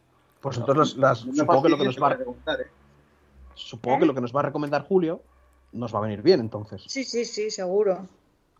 A Sara no sé, porque iba a recomendar Civil War, uno de ellos, o sea, que no sé yo. Pero No, espera, no, Julio, no, empezar con El problema, no, el problema no lo tenía con Civil War, el problema es que yo recuerdo que entré a la tienda de cómics y pensé, quiero empezar a leer cómics. Y dije, ¿qué compro? Y solamente veía colecciones empezadas, yo buscaba un número uno o algo para empezar a leer y veía números que ya estaban empezados y yo, claro, lo que uno cuando empieza al mundo de los cómics ahora está en las pelis y es un poquitín más accesible. Pero cuando yo fui la primera vez a buscar un cómic, pues había lo típico, ¿no? Que si Thor, que si Green Lantern, que si... O sea, un poco lo básico que todo el mundo sabe, ¿no? Entonces, claro, mm, recuerdo que compré, por ejemplo, también uno de X-Men y empezaban ahí a nombrar una cantidad de mutantes que era como, oh, Dios mío, que este es del imagino- futuro, del pasado, del no sé qué, una hija en el no sé cuántos de, de este Summer. Buah, o sea, me me explotó la cabeza. imagino, Sara, me imagino entrando a una tienda diciendo, oiga, buenas, quiero empezar a leer cómics, ¿qué me recomienda? Y el de la tienda diciéndote, que no, que te vayas. Y. Que también, no... y también aprovecha Yo ahora que que, que todavía no estás viciado. Y también es, te digo, que de aquella empezar con X-Men, que eran como siete series, y que Bueno, normalmente problema- estaban El problema interrelacionadas. otra vez- Bueno, el problema que nos- otra vez es, es lo mismo. yo lo que conocía de base era lo típico, y entre lo típico, de lo poco que había en aquel momento en el cine de cómics, era X-Men. De lo poco que había salido. Y es como, pues, ¿qué compro? Pues claro, lo que más sé en teoría es X-Men. Ya, Yo normal. te digo bueno, pues No, no, di, Julio, iba a decir que te dejamos hablar a ti, precisamente. No, con respecto a esto, que aparte que X-Men, yo creo que es en general de lo más difícil de meterte a leer, así directo. No lo tenían como abandonado, se escucha. Yo ya sabes que no leo cómics desde hace pilísima y lo, que saco es lo que te están escucho aquí. recuperando. Lo están recuperando. A ver, vale. X-Men, el tema es que fue durante muchísimo tiempo la franquicia principal de Marvel. Como luego no estaba integrado en el universo cinematográfico por tener los derechos Fox, le dieron prioridad a Vengadores. Y ahora que quieren volver a meterlo, quieren que vuelva a ser la franquicia estrella. Ah, amigo. Claro, es que siempre fue lo que dio pasta en Marvel. Yo no sé hasta qué punto. Bueno, eh, me imagino que porque las pelis dan mucha más pasta que los cómics, por eso lo harían. Porque, a ver, sus ventas eran casi, casi todas de X-Men. En su día, digo. Sí, sí, no, X-Men sobre todo. Yo creo que en los 90 ya fue cuando punto álgido de, venga, X-Men. Es, es que es eso, es de la, de la que compraba yo cómics de X-Men, que es que, que era imposible seguir eso, que eran como siete series de, de X-Men cada mes. Sí, sí, sí, no, y ahora, y ahora. Luego, luego Ah, uno lo que hace con X-Men. Pero lo que le decía a Sara, que yo para eso, para eso yo siempre recomiendo mm, esperar y justo cuando empieza un autor nuevo, un relanzamiento que es en plan, mira, me olvido de todos los argumentos anteriores. Claro, pero es que para eso nos hace falta, a mí al menos en ese momento en mi vida, me hacía falta un Julio, alguien que me guiase por el mundo del cómic. Pero yo recuerdo que tenía un amigo, bueno, tengo una, mi amigo Luis, que lo conocéis todo- todos lo conocéis. Eh, pues recuerdo que en aquel momento le dije, Luis, ¿qué compro? Y me dice, él tampoco es que sepa muchísimo de cómics. Y me dijo, bueno, pues compra esto. Pero claro, yo en aquel momento necesitaba un Julio que me dijese esto mismo oye, mira, espérate, que van a hacer un no sé qué, empieza con esto, ¿sabes? Necesitaba un poco Oh. una guía, que es justo creo que lo que vas a hacer tú. un, amigo, mejor incluso que en la librería, porque tengo una amiga que también fue a querer meterse leer Batman y en la librería básicamente fue en plan, mira, mm, mejores historias de Batman. Y claro, empezó con una, con una origen de Batman, segunda historia, Batman con 80 años, bueno, 80 años no, pero bueno, con 60. Otra de ahora volvemos 15 años atrás. Mejor leerse una etapa que es todo continuado y... Pero claro, sí, mejor que te lo recomiende a alguien. Hombre, también te Sí. digo que pa- yo estoy un poco de acuerdo con el de la librería, Jules, en el sentido de que mejor eh, leer novelas autoconclusivas, no meterte Sí. de- del tiri o un par de antes de meterte con la serie regular, antes Sí, que, meterte que ya a la serie serie. regular. Sí, me refiero a alguien que se quiera meter ya en plan, quiero leerlo mes a mes. Ya. Si es en plan, Sí, quiero para- leer un cómic nada más, pues bueno, sí, una historia cerrada. Pero es que si no sabes si te van a gustar los cómics o no, si estás Mejor probando, historia cerrada, yo, claro. yo no, yo no le diría a alguien que entrara en... Porque es como decirme, oye, ¿me va a gustar a mí la serie de, yo qué sé, la de Daredevil? Y que le diga, sí, sí, ponte a verla desde la mitad de la segunda temporada. ¿Sabes? Igual... No, hombre, no, pero poco- dentro, dentro de la serie regular tienes sagas. Por Sí, ejemplo, sagas, dentro eso- de Batman, la serie regular tiene, por ejemplo, la saga de los búhos, que salió hace relativamente poco, ¿no? ¿Me equivoco? Bueno, sí, bueno, poco sí, ponle unos cuatro años más o menos, puede ser. Somos viejísimos. Bueno, joder. No, no, no es tanto, no es tanto, pero bueno, que sí que. Ya, pero mola, hace poco, ¿no? Cuatro años. Mm, poco. A que son ver, cuatro años Es relativamente poco y es una y eso, sí, empiezas no, a leer desde esa saga y sí que es cierto que, que es la saga regular, pero empiezas a leer y digamos que lo puedes leer como una historia separada. Mira, yo X-Men empecé, empecé así. Me pillé el número uno de una, de una nueva segunda colección que salía.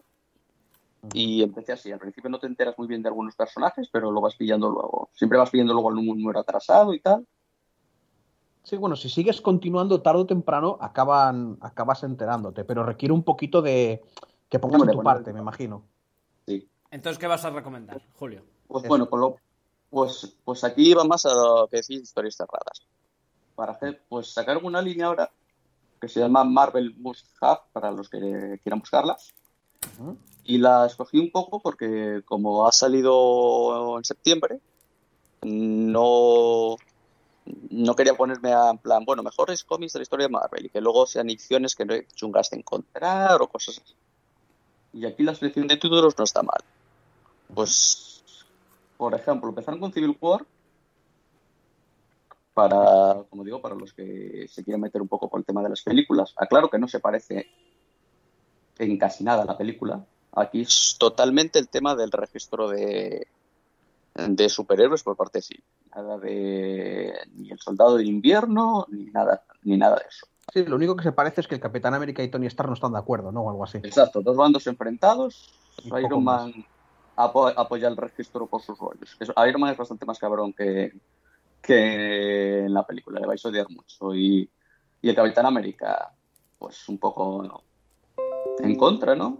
En plan, es que si nos dirige el gobierno, nos pueden usar de soldados, nos pueden decir, oye, pues sí que, pues ahora los malos están en el tercer mundo, no sé qué veis, que tiene bombas atómicas, venga, pues sí, vaya. En fin. Y eso, que están entre 10 y 15 euros, que las grapas de Panini, para que os hagáis una idea, valen 40, mm, o sea, una de 48 páginas, que es poquísimo, ya te vale sus 4,95,90. O sea, Panini se quedaba muchísimo con los precios. Panini es la que lleva más en España. O sea, me estás diciendo que por 10-15 euros tienes Es que- todo Civil War. Sí. Hostia. Y igual que son, no sé cuántos números son, pero igual son Es 6 que- o 7. Pero también es que a día de hoy subió muchísimo de precio Panini. Es que subió muchísimo, muchísimo. Se les Por eso fue la olla. Panini me parece muy barato para gente que quiera pillarse. Ujú. Hostia, pero ya te- me choca mucho que, que nos- que ya que te hacen una colección así un poco como nostálgica y tienen esos Mm. precios, no los inflen. A mí me extrañó también, me extrañó bastante porque, ya te digo, Panini tiene unas cajas tremendas con los precios que, que están metiendo los cómics de Marvel. Sí. Y todo esto que nos dices son reediciones que, que Sí, igual no. O sea, que se pueden conseguir hoy en día, sin mucha Sí, sí, dificultad. que te vas ahora mismo a cualquier librería, la FNAC, a cualquier sitio de estos y, y están, ahí, están ahora mismo allí. Vale. Entonces, la, la primera recomendación es Civil War. Bien. Luego, si te quieres meter a leer algo de Vengadores, sacaron Vengadores Desunidos. Vengadores que Unidos. Desunidos. Mm, Una saga donde empieza a romperse un poco el grupo porque aquí no quiero hacer mucho spoiler, pero cierto personaje saca a relucir, digamos, un poco lo peor de cada miembro del grupo. Los trapos sucios. Más que los trapos sucios les potencia un poco la parte negativa, vamos a decir. Ah, Me estoy imaginando cierta escena de cierta película, pero bueno, sí. Sí.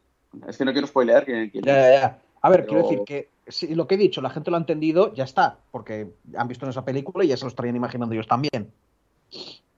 Mm. Quiero creer. No, no es, no- no es la, no es la peli que tú estás pensando, pero es una cosa parecida. Ah, vale, vale. Pues mira, mejor. Vale. Bueno, siguiente, ¿lo ves no el viejo Logan? A los que les gustó Logan, pues viene a ser la peli en la que se basa. Futuro posapocalíptico, el mundo tipo Mad Max, y lo ves no prácticamente el vivo. No es tanto como la peli Logan, ¿no? Porque Logan es mundo nuestro, pero un poco en el futuro y con Logan viejo, ¿no? Si no me acuerdo mal de esa peli. que gente a veces se confunde un poco que el- realmente en las películas de cómics muy pocas son adaptaciones. Son más bien basadas, inspirándose un poco en argumentos de los cómics. No es como si, por ejemplo, pillas Harry Potter, que es te adapto el libro lo más posible. Ese Bueno, cómic lo leí, ese cómic lo leí. Logan. O Sí. a- Harry Potter, ese cómic que no tenía viñetas. El viejo Logan, el viejo Logan, Ah, ese, ese lo leí. y Está muy guay, ¿eh? Está muy bien. y también van de. Los precios son los mismos, 10-15 euros todos. Sí, entre 13 y 15. No sé exactamente cuánto vale cada uno, pero miré y entre 13 y 15 andan. Y, Y también te vienen a hacer los seis números. y ese está mucho mejor que la película. A mí, cada uno de estos está mejor que la película. Sí, bueno, eso es como los libros. Sí. Y bueno, voy con el último para no. Tenía que apuntar seis, pero bueno, dos no salieron todavía, así que voy con el último y los otros dos simplemente los nombro. Que es Daredevil, nombre sin miedo. Eh, Que básicamente. de- un detalle. Yo estoy mirando en Panini y viejo, y viejo Logan. Ah, no, Ahí estoy mirando el del 2013. Vale, nada. No Es que he hecho nada. ciertas reediciones del viejo Claro, claro, por claro, eso te Es que te iba a decir que costaba 20 euros. Que igual. Ya, ya, no, no. O sea, hay que No, buscar las reediciones. No, yo compré una edición, tío, que mola mucho, tío. La portada, tapadura y tal. Es una pasada, ¿eh? No, Yo de hecho, hay una antigua por 10 euros. No, sé, no me acuerdo lo que me valió, pero una pasada. Mm. Por, ta- por tapadura y ese precio ya me parece la hostia. Sí, no, no, yo lo veo muy bien. Y la última, la que decía, la de Daredevil, el hombre sin miedo, que básicamente es. Si os gustó la serie de Daredevil de Netflix, la primera temporada básicamente es lo que se basa. Que De cómo hecho, se hay- convierte en Daredevil, ¿no? Sí, la, la primera temporada que sale sin el traje con esa venda negra que le cubre los ojos y demás, Sí. básicamente es que hay incluso fotogramas que son un calco de viñetas. Más extendido, te cuento un poco más de historia, pero Pues a ver si con lo que dices está bien. A ver, quizá viejo Logan. Bueno, si has visto la película, pero los demás sí que son un buen inicio. Sobre sí, todo el de Daredevil, que directamente es un inicio. es que es un inicio, sí, es un, un- reinvención del origen, básicamente. Y bueno, van a salir, por si interesa, los dos próximos van a ser Guantelete del Infinito, que es en lo que se basa Infinity- bueno, en lo que es Infinity War, porque también es lo que cambia bastante, Sí. y Planeta Hulk, que viene a ser todo el tema este del coliseo que se monta en sea, Ragnarok, las peleas. Todo lo que están sacando, básicamente, o sea, quiero decir, no creo que sea un secreto, todo lo que están sacando está más o menos basado, o sea, están intentando tirar de la fama de las pelis. Porque Sí. Planeta Hulk se supone que había guiños en Ragnarok. Sí, de hecho, Había la de, de Hulk con esa armadura y en el coliseo y todo es, es, es Planeta Hulk. Y bueno, Daredevil por la serie. Y. sí, hostia, se me acaba de- lo acabas de decir y se me acaba de olvidar, tío, lo de antes de Planeta Hulk. Eh, ay, Guantelete del Infinito. O antes de. se me- ¿Cómo se me olvida? Y todo Vengadores. como- bueno, todo el UCM de la anterior fase. Sacaron algún tomo que, que son de personajes que están por salir, pero esos los omití un poco, porque bueno, yo creo que a la gente le va a interesar más lo que, lo que conoce. Sí. Mira, Nos está enseñando aquí Bueno. En el chat la portada y tal, y está muy guapa, ¿eh? Y del viejo Logan. sí, sí, Tapa, tapa 21 euros me dolió a mí. Hombre, Sí, en tapadura, ya, me parecería raro que en tapadura te cobraran 10, tío. Ya, pero es que es muy bonito el que tienes tú. Había una edición que se llama Marvel Heroes, que eran por 10 euros eh, todos, y venía el viejo Logan, pero eso es de hace bastantes años. Ah, O sea, igual te, por si vas a Wallapop o tal, te la encuentras, pero... Además, la, la historia y tal está guay. ¿eh? mm. Ana. Pues, Sí, no, recomendación. Lo, le- sí. lo lees en, en una hora. En una Sí, hora. no, no, bien. Lo ventilas. Imagino que Civil War tardará más. Porque hay más chicha, me imagino. Civil War, mm, bueno, un poco más igual, pero tampoco tanto. Yo creo que lo que más te puedes tardar en leer igual es Daredevil o el Guantelete del Infinito. Mm. Ah, pues mira, no sé por qué en mi cabeza Civil War duró como mucho. Y entonces daría para llenar muchos números. Pero. No fueron, Civil War tres, tiene en- trama, pero en- no fueron como tres meses de publicaciones. Una cosa así. Sí, es que cada, a ver, eso es verdad. Cada vez que hacen un evento, un evento en plan, por ejemplo, eso, es una Civil War, aparte de la serie central, que básicamente como parte sea, te vale, siempre en cada una de las colecciones del resto de Marvel van pasando cosas relacionadas.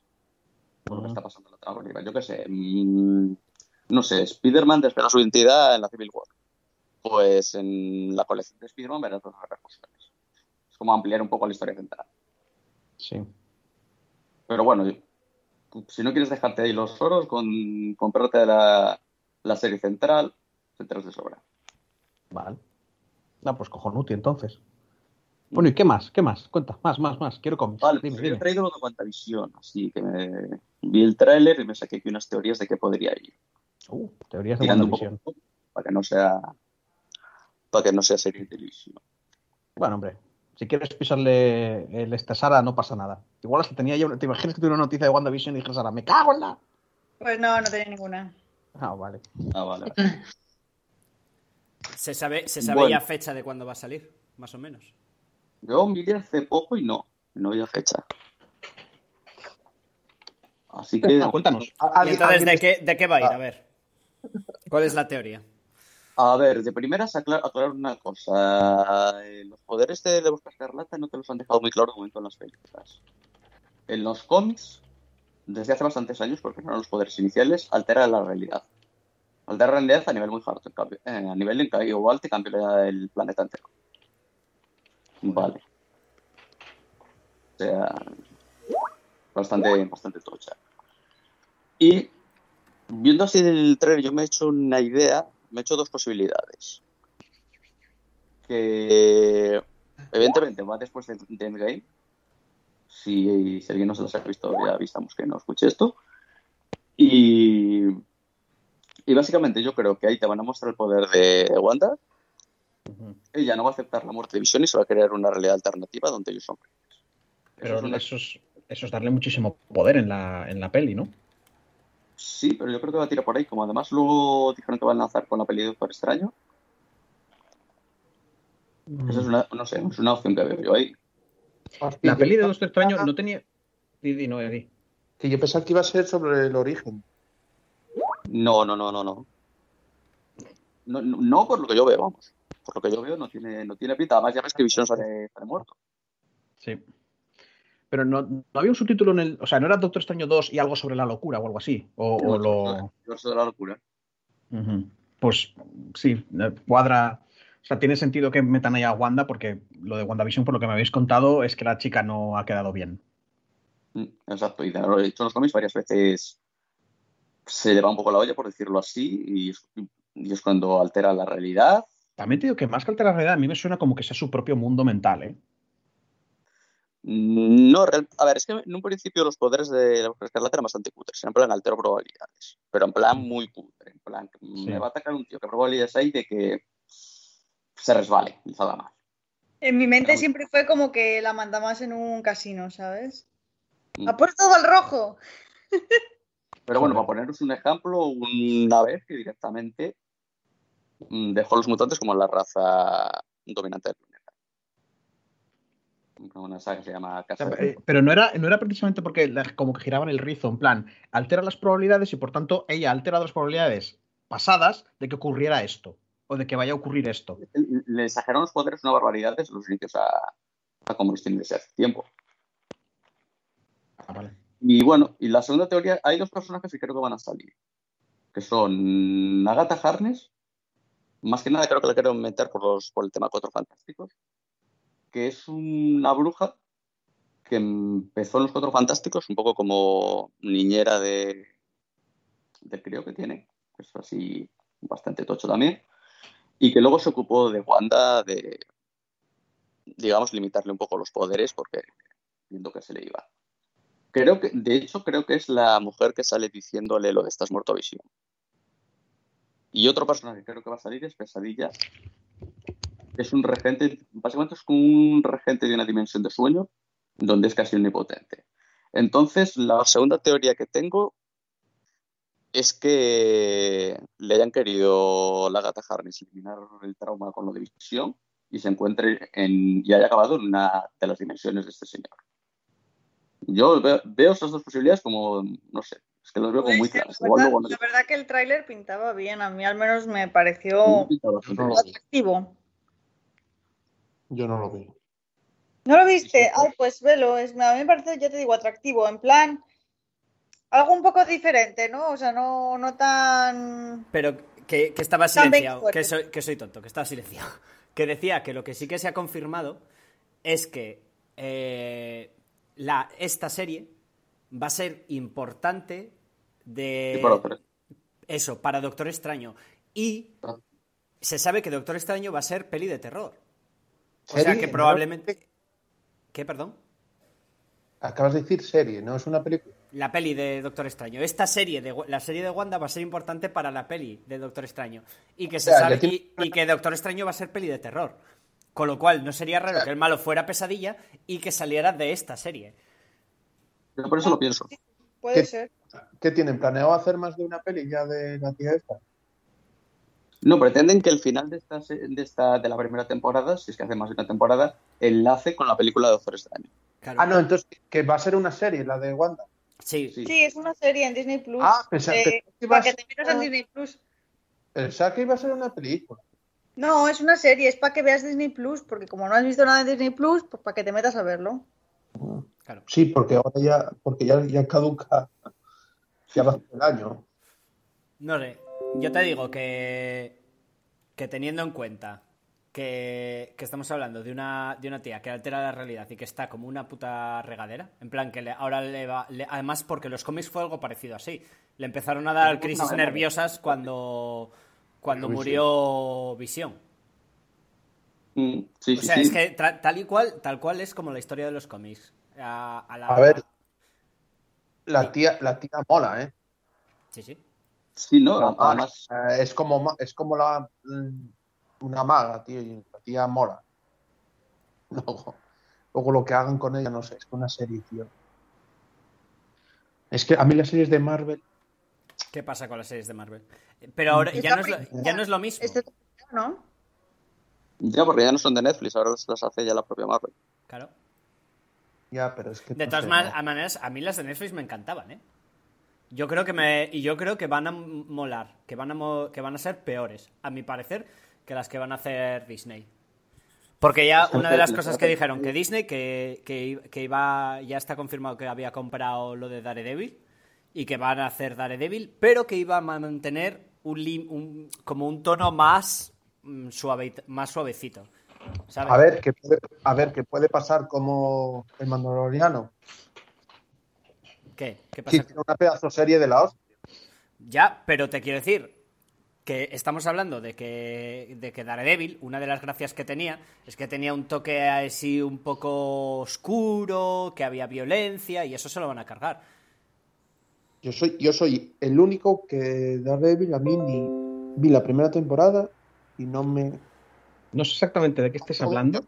A todo, a todo Dios le encantó la serie de Daredevil. Ah, sí, no, pero lo que dice Pablo de, de lo de. Me imagino que lo de Disney, ¿no? De que van a dulcificarlo todo. Sí. Creo que Daredevil no van a tener tanto problema. Eh, Yo creo que, va- que menos problema van a tener precisamente con esta de WandaVision. Con Daredevil, A ver, no, con WandaVision de- va, va a estar, es de lujo, no hace falta meter violencia extrema. Pero a ver, yo pienso que Daredevil, parte de la gracia, es que, es que el tío, y aparte es cual, ahora, las sagas que iban a venir ahora es las que se ponían interesantes. Cuando Daredevil acababa mal. Que es la saga en el, en el cómic en el que, digamos, gan- empieza a ganar. eh, eh, se me ha ido Kimping. Empieza, empieza, porque ahora Kimping se prepara contra él y le empieza a putear a, saco. Y le empieza a arruinar la vida a él como, como Daredevil y como Max Murdock. Mm. No sé. Y eso no lo van a hacer. La- para hacer mil temporadas buenas. también es una cosa que eh, si Disney Plus, por ser Disney, que, que supongo que estamos todos de acuerdo, pero por ser Disney, va a hacer solo cosas de Disney, única y exclusivamente, o sea, con su marca y su forma de ser, no va a tener un... O sea, quiero decir, está confiando súper fuerte en, en sus fans locos. Porque Claro. se está cerrando muchos, muchos géneros. Quiero decir, no va a poner pelis de terror, no va a poner películas... Que, que no digo que vaya a caer en plan de, wow, seguro que lo, que lo chapan. Pero igual a muy, muy largo plazo eso no sea bueno. O sea, igual hablando dentro de 10 o 15 años, igual Disney Plus empieza a tener una sección llamada Disney Night, una cosa así, ¿sabes? En plan, con temas más adultos o cosas por el estilo. Yo, Porque, por ejemplo, no cuando sé. pensé que iban a hacer eso, una especie de. No, no voy a decir universo aparte, pero un poco de películas aparte. No enlazadas para mantener. Deadpool, 13 años. Ya, O eso dijeron que iban a hacer. Te está oyendo un poco raro, Pablo.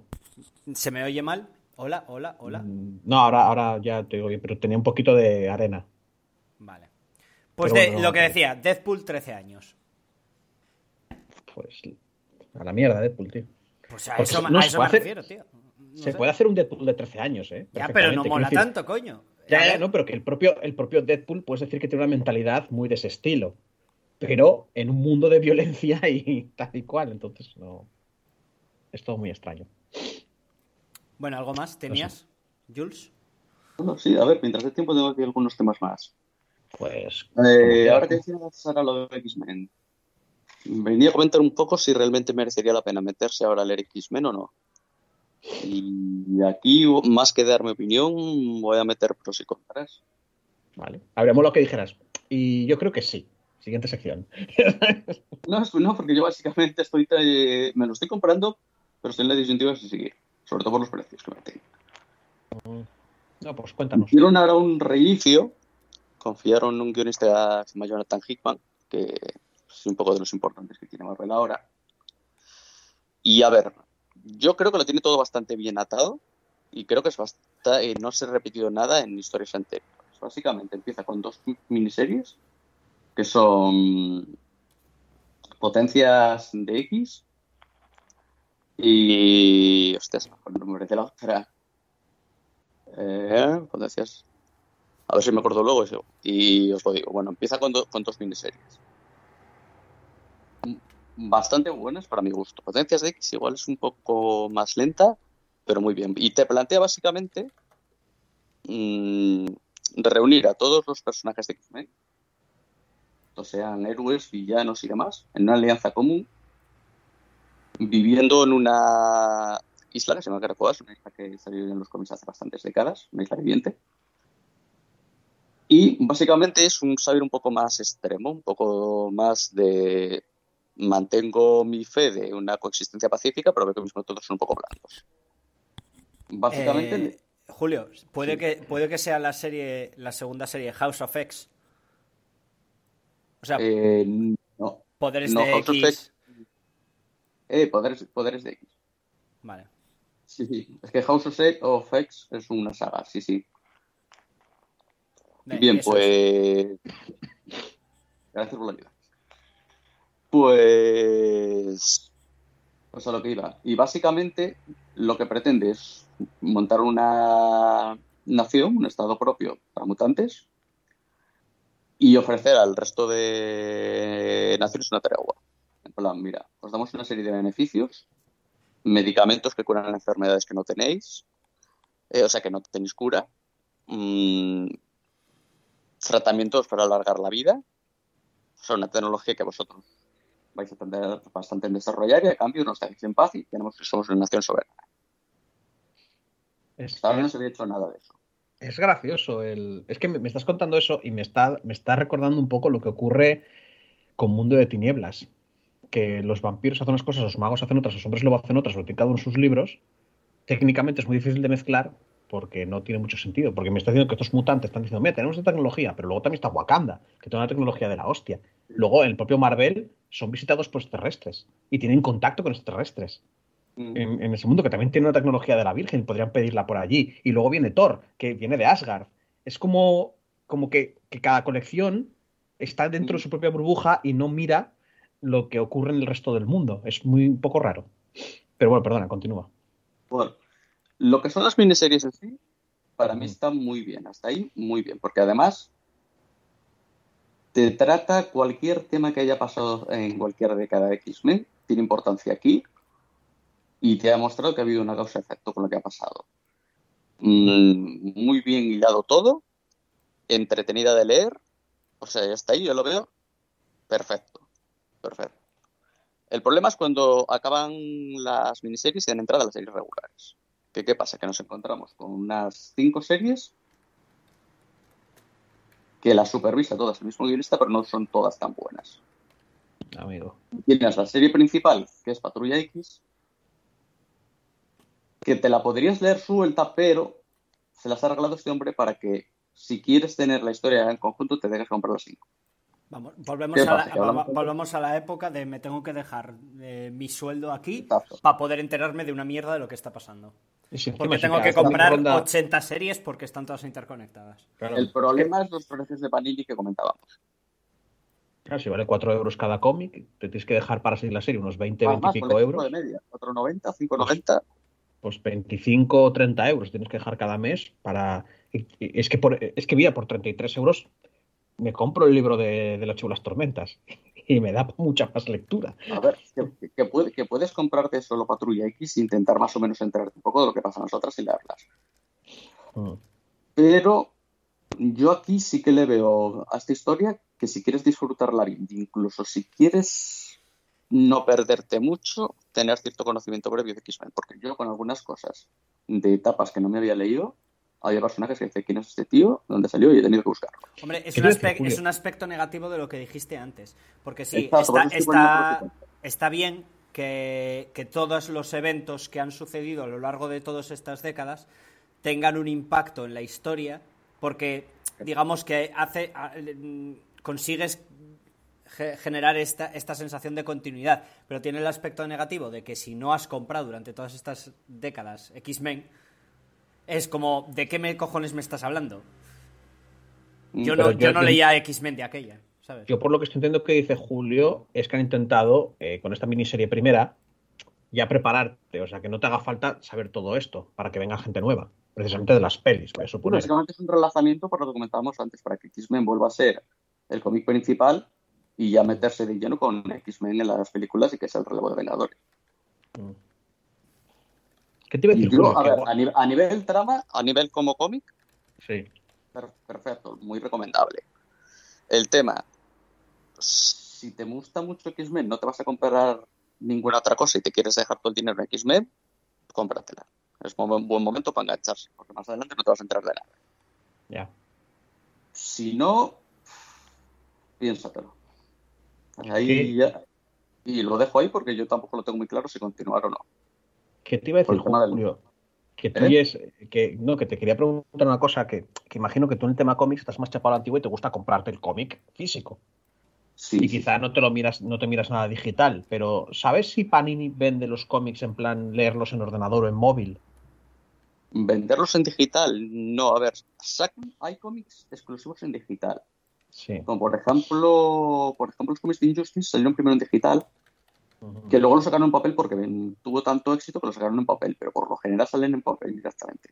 Ah, Y lo como- que sacan en digital, de hecho, suele ser un poco más malillo, con autores un poco más desconocidos o que están empezando.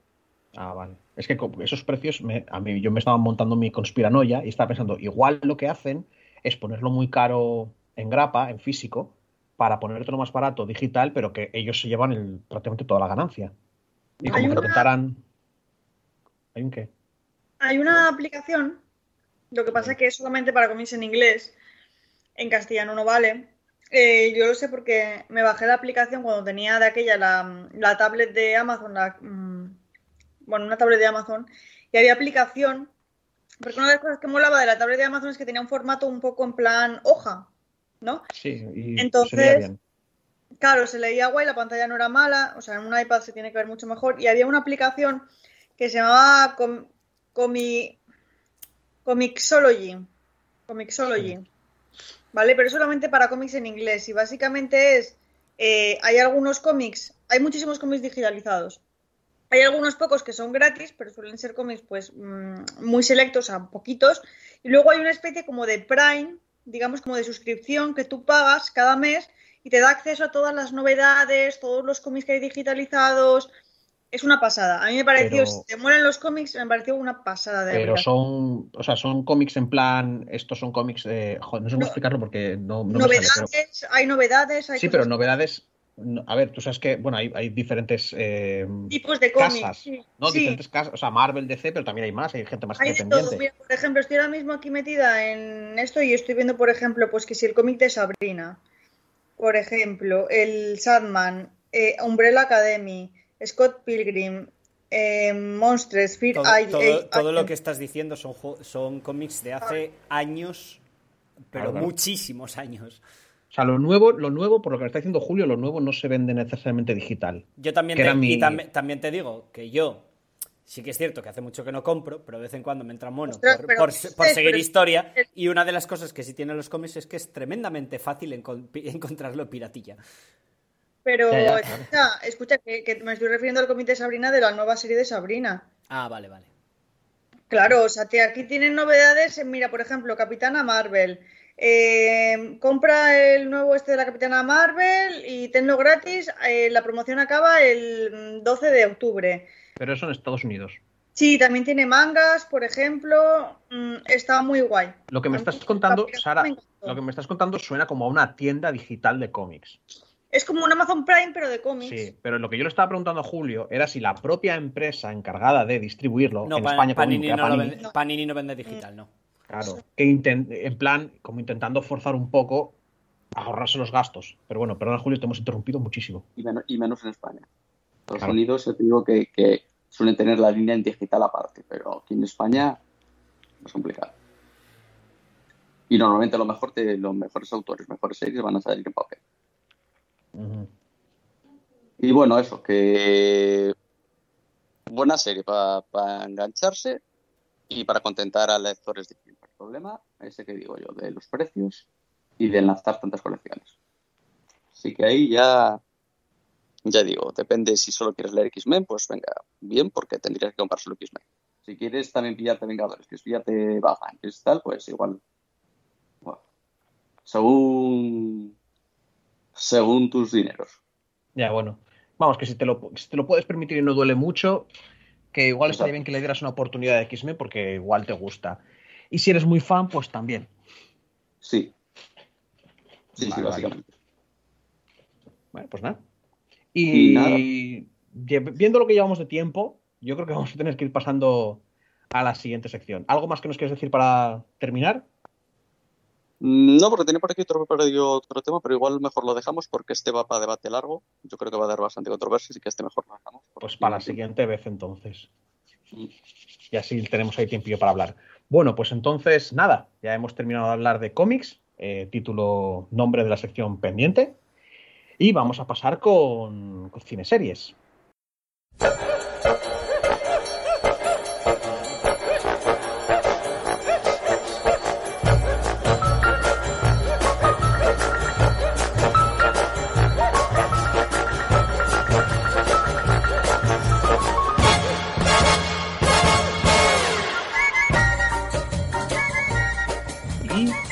Semanita más vamos a hablar de, bueno, de cosas que no son videojuegos, pero son también imágenes en movimiento, como dije antes. Y esta vez le toca a Sara. ¿Qué nos has traído de los mundos del cine, las películas y todas esas cosas? Ujú. Pues a ver. Esta vez traigo películas basadas en videojuegos. ¿Qué os parece? Oh Dios, Está bien, no. ¿no? Oh Dios, Digo yo. no. ya, ¿eh? Es como vaya ganas. ¿Qué es? A ver, yo sé que Chus no, porque dijo que no lo iba a hacer, pero ¿qué es que no te leíste, Pablo, el PDF que pasé? ¿Tú qué crees? Sara, yo, yo la primera semana os puse las noticias, pero viendo que no os importaba nada lo que fuera a poner, por eso no he puesto nada esta semana. O sea, No, yo las va- miré. Yo las, que Ah, las mira. miré. Pues mira, Noé. Y además está- ibas, ibas, ibas hablando de. Íbamos ibas hablando de ellas y las ponía. Ya, ya. No, no, tú eres el único que la ha mirado. O sea, Noé, Noé es el aplicado. Sí, vale. claro. Que luego, no, que luego no trabaja eh, eh, exclusivamente en nada aquí dentro de tal, no hace nada, pero es aplica. bueno, que y viene pre- es el que viene preparado. Es aplicado. Claro. Bueno, pues la primera noticia, voy a leer el, el título. Dice así: Resident Evil tendrá nueva película con una historia fiel a los juegos. Chan, chan, chan, chan. Pero película de animación es lo que, lo que me pareció a mí que iban a hacer. Pues no, es una película de personajes de, De personas real. De, de sí, de carne y hueso. Es necesario. Porque, exacto, porque como mm, no nos ha enseñado nada, mm, yo siempre me remito al ejemplo de Assassin's Creed y un montón de películas anteriores, pues bueno. Voy a leer la noticia.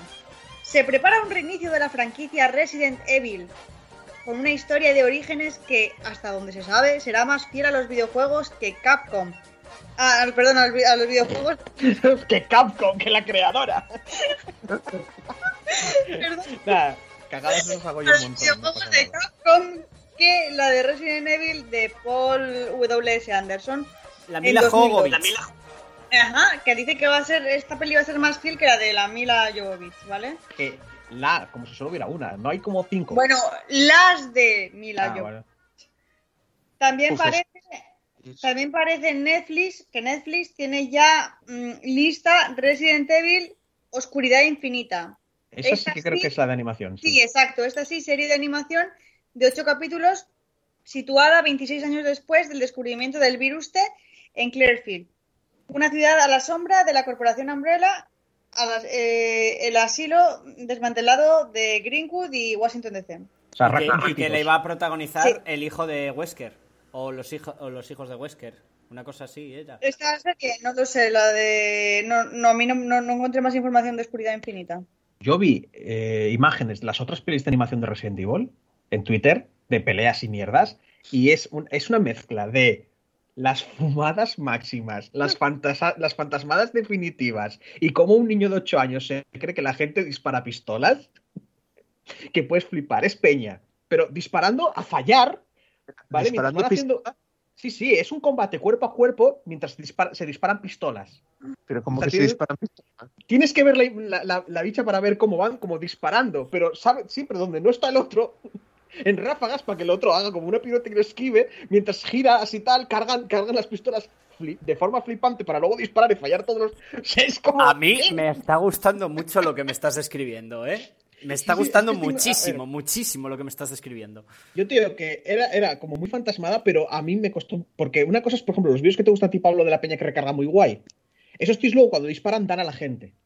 ¿Vale? Aquí es ver a dos tíos que son como super guays haciendo sus mierdas, pero son unos putos inútiles y no se dan nunca. Entonces, cuando empieza a alargarse toda esa escena, empieza ya a decir, bueno, vale, ya. Hasta luego. Sí, que, que, que os estéis flipando para, para- Hay público, ¿verdad? Hay público. Y No, perdona, lo que te quiere meter es que los otros son súper ágiles y entonces cuesta mucho trabajo darles. A ver, Pero espera, que las la balas. No acabe, no acabe la noticia. Sí. Acabo. El reparto confirmado para este reboot incluye a Kaya Escodelario, la del corredor del laberinto. Si alguien la conoce, igual Julio la conoce porque le gustan ese tipo de películas. Ah, claro que solo me vi la primera, pero la tía me pega. ¿eh? Para lo que- ¿Ves? pues eso. ¿Cómo se llamaba? Que no Eh. la tengo localizado ahora en la cabeza. Kaya, K de, K de Kenia y también lleva Y como cara, pero con Y. Kaya Bien. Escodelario. Yo vi, la- yo vi las películas, pero que va, ni no me acuerdo. Va a ser Claire Redfield. Luego también va a actuar pues Robbie Amell de la peli Blood. Bueno, una serie de gente que no. Avan Yogia de Zombieland Mata y Remata. Bueno, una serie de personas también, no sé quién, de Ant-Man y la Avispa, otro de Umbrella Academy, uno de Sonic. Estoy viendo, Personas. estoy viendo la imagen de la Calla Escodelario y el Robbie Amell y me pegan, ¿eh? A mí me pegan, de. Chris, de Chris y de la otra.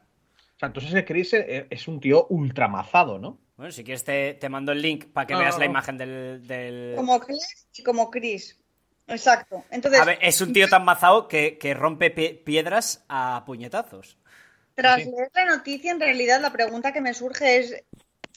Son varias. La primera es, ¿de verdad pensáis que se va, va a ser fiel a los juegos? Y la segunda es, ¿pensáis que ha sido buena elección elegir esta chavala que igual no es, los, no es tan famosa como Mira Jovovich para llevar, empezar una nueva franquicia? O sea, no es la, es la misma franquicia, pero para liderar el reboot de una franquicia como Resident Evil.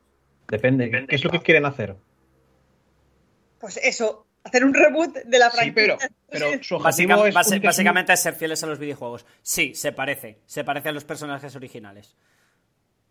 Y depende del realismo que le quieran meter. se También parece- es verdad que empezar con, con Claire y con Chris indica que no van a empezar desde el 1. No, van a empezar desde el... No, sí. No, desde el 1 no, porque Claire no estaba en el 1. Claro, es verdad. Y, y, Claire y, y Claire y Chris coincidían. Estoy seguro que coincidían en algún Resident Evil, pero no me acuerdo en cuál. Pero, los numerados juraría claro, que no. claro, pero tardan mucho. Eso No, no, pero iba a decirte, sí, porque en el 2 está, está Claire, pero en el 1 está Chris. A no ser Que hagan, que hagan, que hagan una continuación de... no, que hagan el 1 y el 2 a la vez. Y vas No, viendo. ¿Y quién va a ser León? Buah, yo, yo- a mí el personaje que Nadie. siempre me ha molado es León, porque es como el, el novato que acaba convirtiéndose en el puto amo de la galaxia. No hay que decirnos algo y no le dejamos. El uno no era el que salía la tía también. Que con- Jill. Valentine. Jill, no, no. Claire es la hermana de Chris.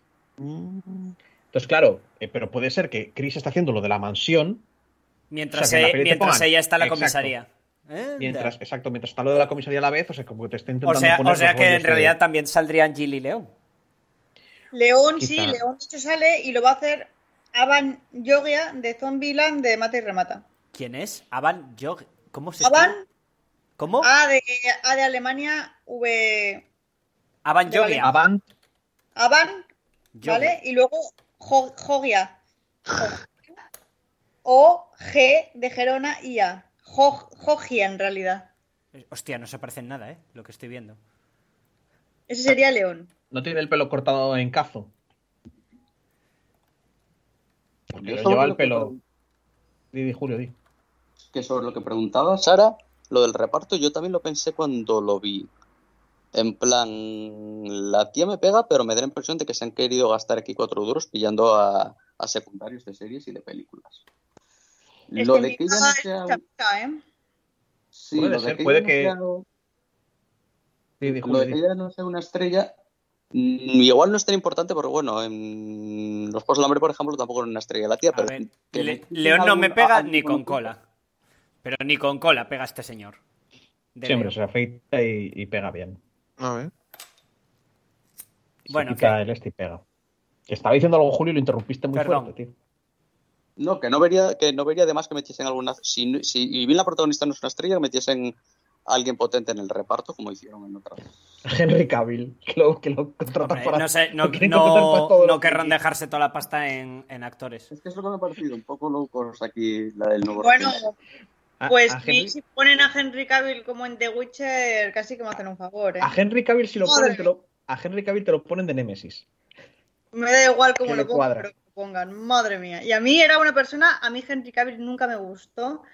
Jamás, me pareció siempre una persona, un chico feo.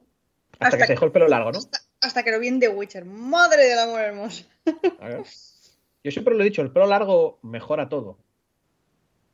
Bueno, lo que pasa es que tu, tu pelo crece Bueno. para arriba, chus. Ya, bueno, yo, yo qué quieres que le? Pareces un puto fruity. Sí, sí, sí, sí. No, no, yo dejo el pelo, o sea, ¿os acordáis en, en- creo que era en la serie, en Firefly, cuando el, el cura que llevaba siempre recogido el, perro, el pelo se lo quita y le ve la y le ve River, que tenía el Sí, pelo todo de punta? Pues cura, sí. mi pelo es así, sí, sí, sí. Mi pelo crece en todas direcciones menos hacia abajo. Bueno, ahora voy a seguir a la siguiente noticia, que en realidad era la tercera, pero me hace gracia que sea la segunda por un tema que vais a ver ahora. Uh. Monster Hunter ya tiene teas- teaser, tráiler y fecha de estreno. Mila Jovovich cambia de franquicia. ¿Cuándo? ¿Cuándo va a salir? Ah, que vi, que vi el puto tráiler. Vaya hijos de puta. Vaya hijos de puta. ¿Por Mila? Jovovich, que cambia de Resident Evil a Monster Hunter Vaya hijos de puta. O sea, ahora y hará equipo una vez más con Paul W.S. Anderson, que es el que hizo las pelis de Resident Evil. con su que marido, creo que es básicamente. Sí, que es su marido, quien hará el guion y la dirección.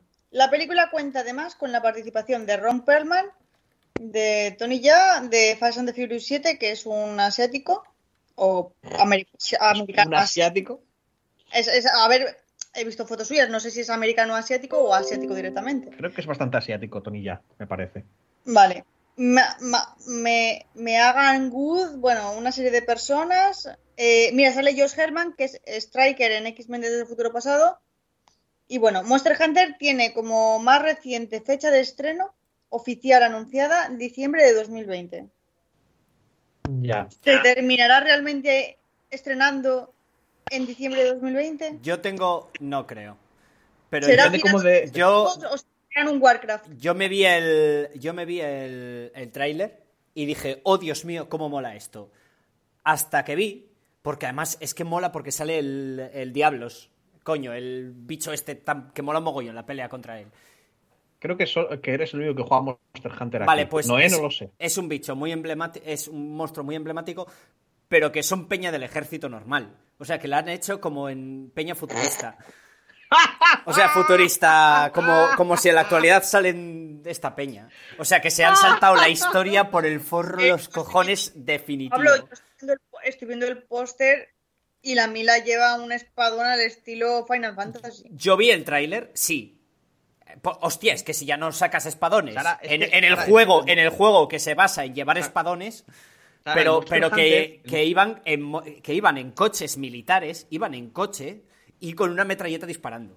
Ahora, el Monster Hunter es peña muy atrasada, nada de coches ni rollos así, que cazan monstruos gigantescos y se hacen armas con sus huesos y su piel.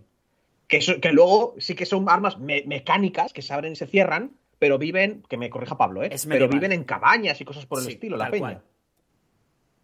Tal Mm. cual. No, pero a ver, algo, algo de tecnología hay, porque tengo entendido que hay lanzas convertibles y cosas así que no, eso no es hueso, tío. o sea, Sí, no es, lo es lo típico de que es medieval, pero luego hay un señor con metralleta. O sea, tienes una especie de como de, de lanza, de, de cosa que dispara. Pero no llevas coches, Sí, tío. sí, o sea, que, que- que en el tema, sí, que en el tema armamentístico, solo en el tema armamentístico. No, no, solo el tema a- armamentístico no, solo el tema de uno, dos armas o tres armas. Bueno, bueno, pero que eso, pero que el resto de, o sea, que toda esa mecánica, esa mecánica, perdón, todo eso, toda esa mecanización no se ve luego trasladada en su sociedad.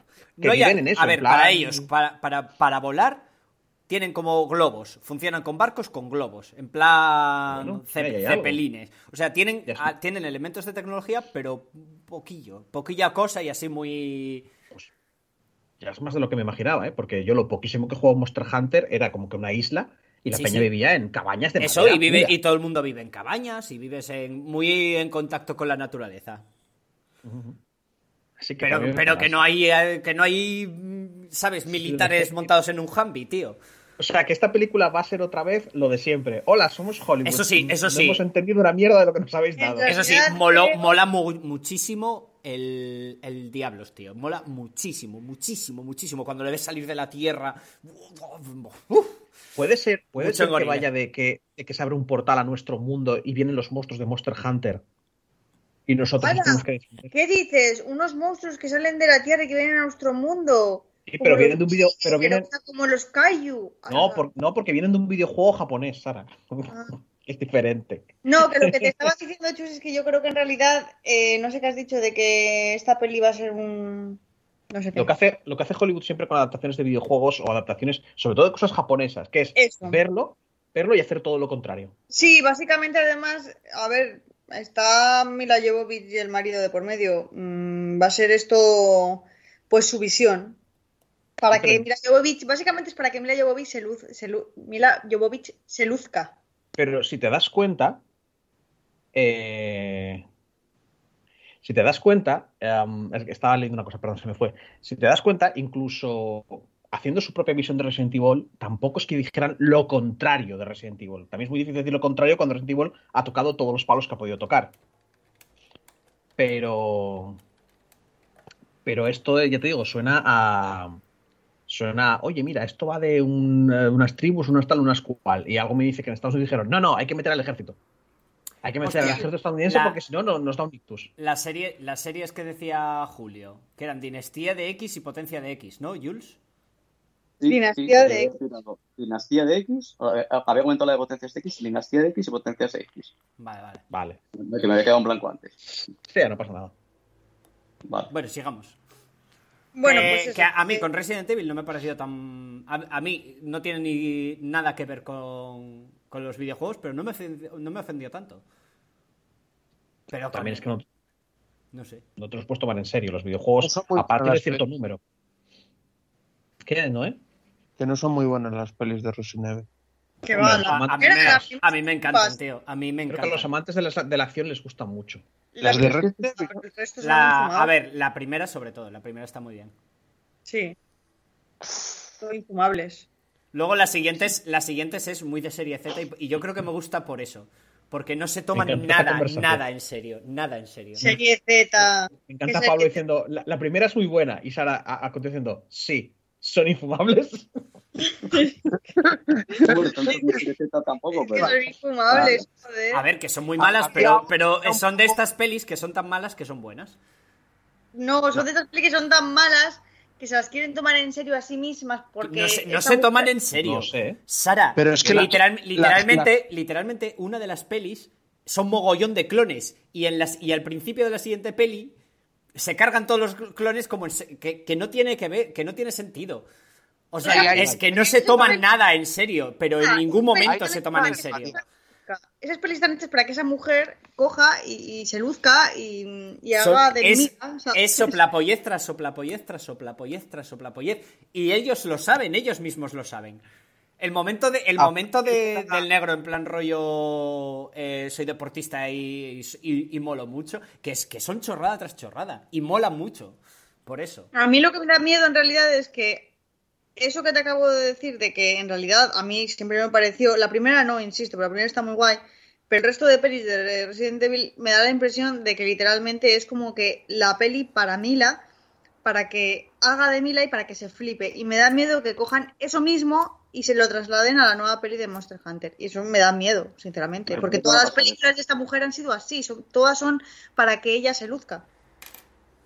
A ver, no sé. O, o no tiene, se luce no porque ti- se puede lucir, ¿sabes? no tiene buena pinta, no tiene buena pinta. Pero- lo- por el tráiler que vi no tiene pi- buena pinta lo de Monster Hunter. También te digo que si me haces lo que hizo con Resident Evil, por mí bien, porque yo- a mí me encantan las de Resident Evil. Son basura bueno, infame, pero son basura infame, pero te lo pasas bien. Las a ver, no lo tomes a mal, pero eh, tú eres fácil de contentar. ¿Vale? pero las, las últimas No te creas. ¿eh?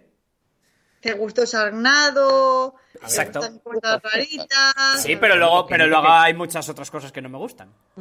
Eh, la cosa Ya. es que, mm, sin ser un, gran conocedor de Monster Hunter, ni de sus guiones y tal, algo me dice que el guion no es precisamente el fuerte de Monster Hunter. O sea, no va de eso. Así que hacer Mola, una historia de Monster Hunter. mola, no mola la historia del mundo. Porque el mundo sí que va cambiando, va evolucionando y cada porque la idea es que van yendo expediciones cada cierto tiempo, ¿vale?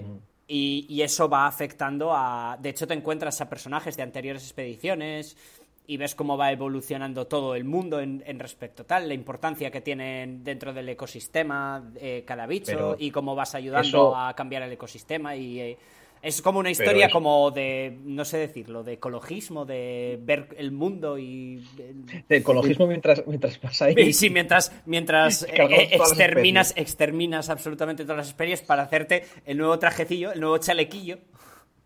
Claro. El, que te iba a decir, Pablo, pero eso en una película es más difícil, o sea, no solo la película, si haces más partes todavía. Quizás sea una historia en plan de cómo el mundo de Monster Hunter llegó a ser así, partiendo de que era nuestro mundo, pero llegaron los monstruos y volvimos. Y por eso igual existen esas armas un poco más Por un lado, por un lado, el tráiler me ofendió muchísimo, porque yo me esperaba que el rollo medieval, no va a haber rollo medieval, pero también es verdad que, que estos señores, que estos señores saben hacer películas. Saben hacer películas que a mí me gustan. ¿Vale? Que es rollo serie Z, todo no tomarse en serio, sopla polleces por doquier. Y el y el Diablos estaba bien hecho. Con lo cual, no sé. Yo seguramente vaya a verla. Mira, ¿ves? Es fácil de contentar. Si es que le ponen cuatro mierdas y eres feliz. Ya, pero no, por tú, en el momento que le pongas emociones, que, que él siente que estás forzando las emociones, ya lo has perdido completamente. tenga una mínima de intención de química o. No, no, no, no, no, no, no, Sara, no, no y, el prota, bufa, Pablo ya. No, que a Pablo se le mola, a Pablo se ve a Sonens, bueno, se vio Sonens, y ahí hay mucho rollo de conectar, pero siempre conectas a través de la violencia. Tú haces amigos aguantazos. Chus me entiende. Tú le pegas una paliza a alguien, claro, tú le pegas una paliza a alguien y ese alguien, mientras te le estás pegando, empieza a comprender tu visión del mundo y al final es tu super colega para pegarle palizas a otras personas para que sean tus amigos. Porque claro, no son una jodida secta. Bueno, a ver. Seguiré con la siguiente noticia. Sí, por favor. Esta, bueno, esta es, mía. Es que, a ver, me habéis dejado al mando de esto y yo pues tengo que ponerlo. Chan chan, chan chan, chan chan, chan chan, chan. Hostia, pensé que ibas a hacer la del, el, himno del PP. no. Sí, perdón, sí, sí, sí. No hay peli. Los, dinosaurios, ¿no? Jurassic World Dominion se aplaza hasta el verano de 2022. oh. Qué pena. Jurassic World Dominion llegará a los cines. Oh, el qué poco me importa.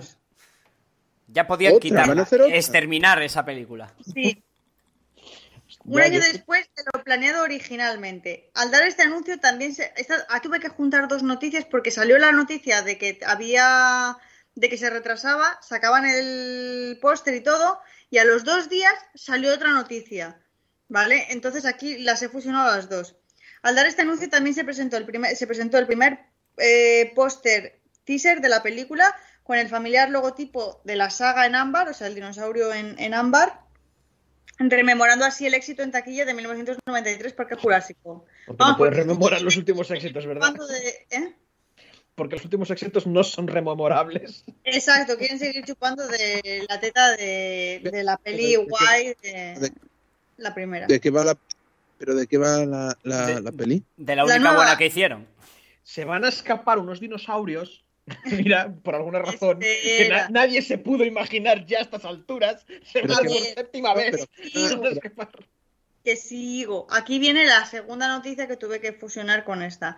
Jurassic World Dominion, que cerró el rodaje en marzo debido a la pandemia, eh, a, raíz de esto, el estudio ha tomado medidas muy intensas para eh, mantener el set libre de coronavirus incluidas pruebas frecuentes, controles de temperatura, aislamiento del elenco y el equipo clave, pues en un hotel de resort, ahí aisladitos, ¿no? Pobrecitos.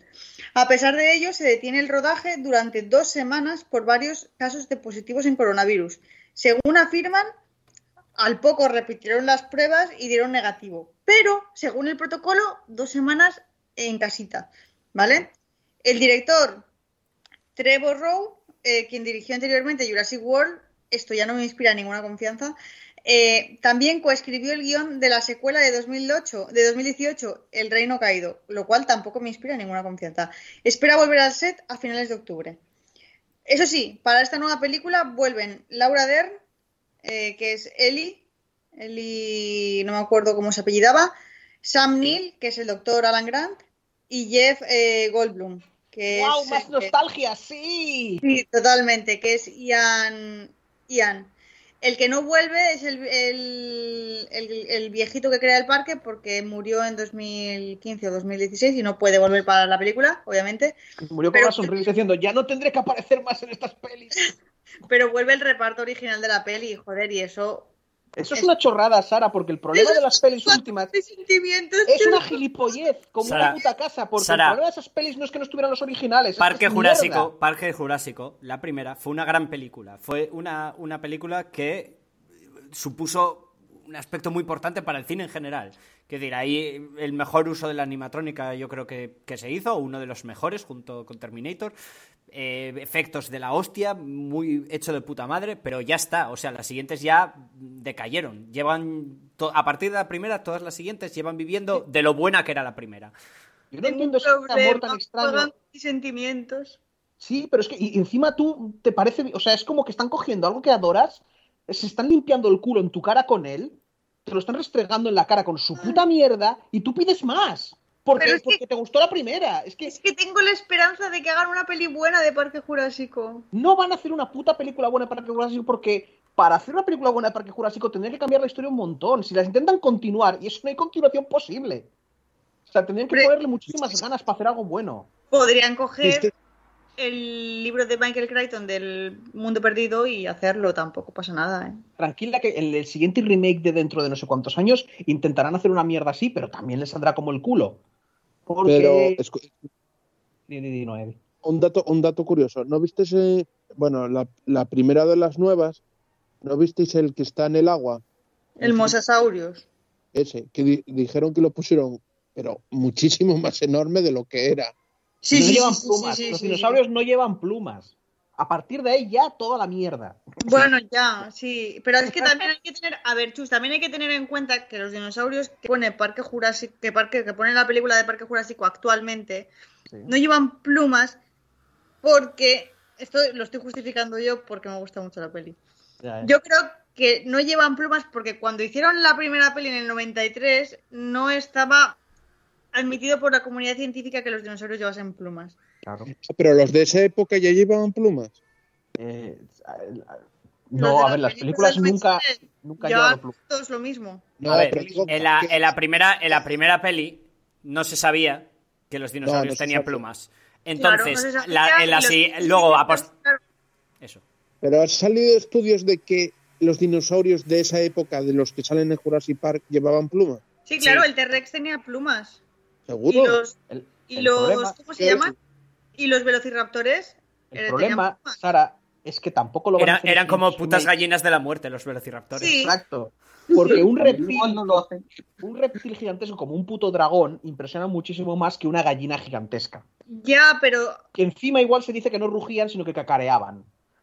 bueno, Así que imagínate un T-Rex. empezar- Para empezar es del- complicado de saber. Sara, Sara, eh, eso lo he leído yo, eh, que probablemente era más porque si estaban más emparentados con las aves que con los reptiles, igual. Ya sé que el grito del T-Rex, porque es que todavía Sigo me estoy acordando. sí, y es yo así lo sigo diciendo.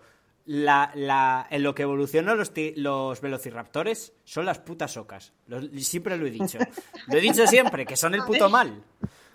A ver, Chus, que, que tienes, que tienes razón. Lo que pasa que, eh, para empezar, por ejemplo, el, el grito del T-Rex, el, el rugido, llamémoslo así, del T-Rex, en la peli del 93 dijeron que lo habían hecho mezclando eh, sonido de delfín con sonido de tigre, creo, o algo así, ¿no? de mezclado los dos y les había salido eso. Ahora imagínate que en vez de ese puto berrido que da miedo y encima te, te- hasta te da poder, dices tú, joder, ¿cómo me gustaría pegar esos berridos a mí?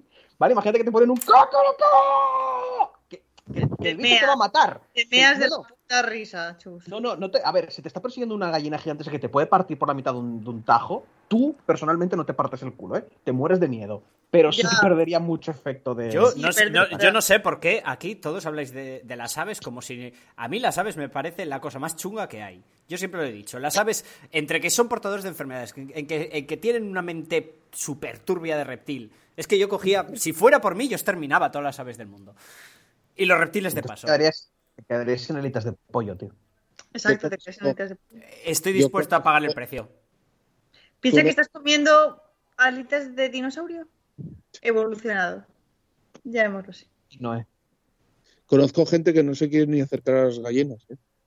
Joder, pues yo la- cada- cuando he estado cerca de las gallinas me tenía más miedo ellas a mí que yo a ellas. Asco, no sé.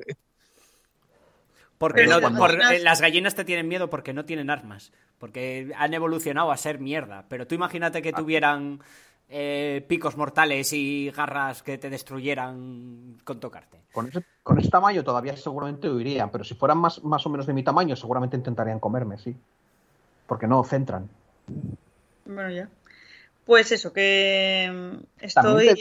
Aunque Chus me regañe, estoy Ya, ya no, ya no apetece, tanto follárselas, ¿no? Cuando son de tu tamaño. Joder. Sara, también te digo una cosa, ¿eh? El que quieres decir. Espera, espera un segundo, ¿qué quiere decir, Pablo? ¿Que te follarías una vez truz? Yo no, pero ¿eh? se han dado casos de gallinas. Es chungo de cojones, eh. Es chungo de cojones. Hay gente que precisamente si fueran de su tamaño serían más felices, porque igual podrían reñir la cama mejor. Bueno, a lo que voy. Fijaos en esto, o sea, lo que iba a decir es que haría falta una gran maestría en el control del miedo para conseguir que unos velociraptors más parecidos a gansos, con los ruidos típicos de los gansos, y te metieran miedo. Haría falta gente que supiera hacer muy bien el tema del terror para conseguir unos ruiditos que normalmente son graciosos Sí, claro. los, los, porque eso, me acuerdo del System Shock, siempre he dicho que el System Shock 2, una de las cosas guapas que tiene es que es oír un monete haciendo el típico ruido de monete y cagarte de miedo. Y decir, mierda voy a morir, mierda voy a morir, mierda voy a morir. Pues algo así, sí. Pero si es que además la cagaron, la cagaron mogollón, porque por ejemplo los velociraptores de los típicos que estamos acostumbrados a, ver de Parque Jurásico, no solo los hicieron mal porque no llevan plumas, sino que les cuadruplicaron el tamaño. En realidad no eran tan, eran del tamaño de una gallina. Y los pusieron súper grandes en la peli. Y claro, Tamaño ¿qué de vas una a hacer? ¿Qué vas a hacer? ¿Coger y hacer las pelis siguientes reduciéndoles el tamaño? Pues no, No, coges claro. del mismo tamaño. Es que es- por eso te lo dije, que, no, las, que los velociraptores en realidad eran gallinas de la muerte. Sí. También te digo, Noé, tú mira esas garras y, aunque tuvieran ese tamaño, te pegan un salto y te, y te, y te rajan la cara, ¿sabes? O sea, te destrozan la vida, ¿eh? Aunque tuvieran ese tamañito. Pero del tamaño de las gallinas. Sí, igual, igual un poco más grandes que las gallinas de ahora. Una gallina grande. Una, eh, una oca, una oca, iguales, son, ¿eh? son putas ocas. Tú imagínate a la oca, ponle un cuchillo, tú dale un cuchillo, una navaja a una oca. ¿Vale? Eh, se lo, se lo, se ¿eh? pegas, igual. se lo pegas al- al- a la pata y eso es un velociraptor. Bueno, Sí, te llegarían más o menos a la, a la rodilla, un velociraptor. O sea, su- eran... suficiente no es. Joder, suficiente era- para sal- Bueno. No, el gallimismos era más pequeñito todavía. Yo también creo que no os da miedo porque pensáis en aves. Imagínate un lagarto de ese tamaño. Ya, ya, no, pero el, el problema es que era, era, bueno, una mezcla iba a decir.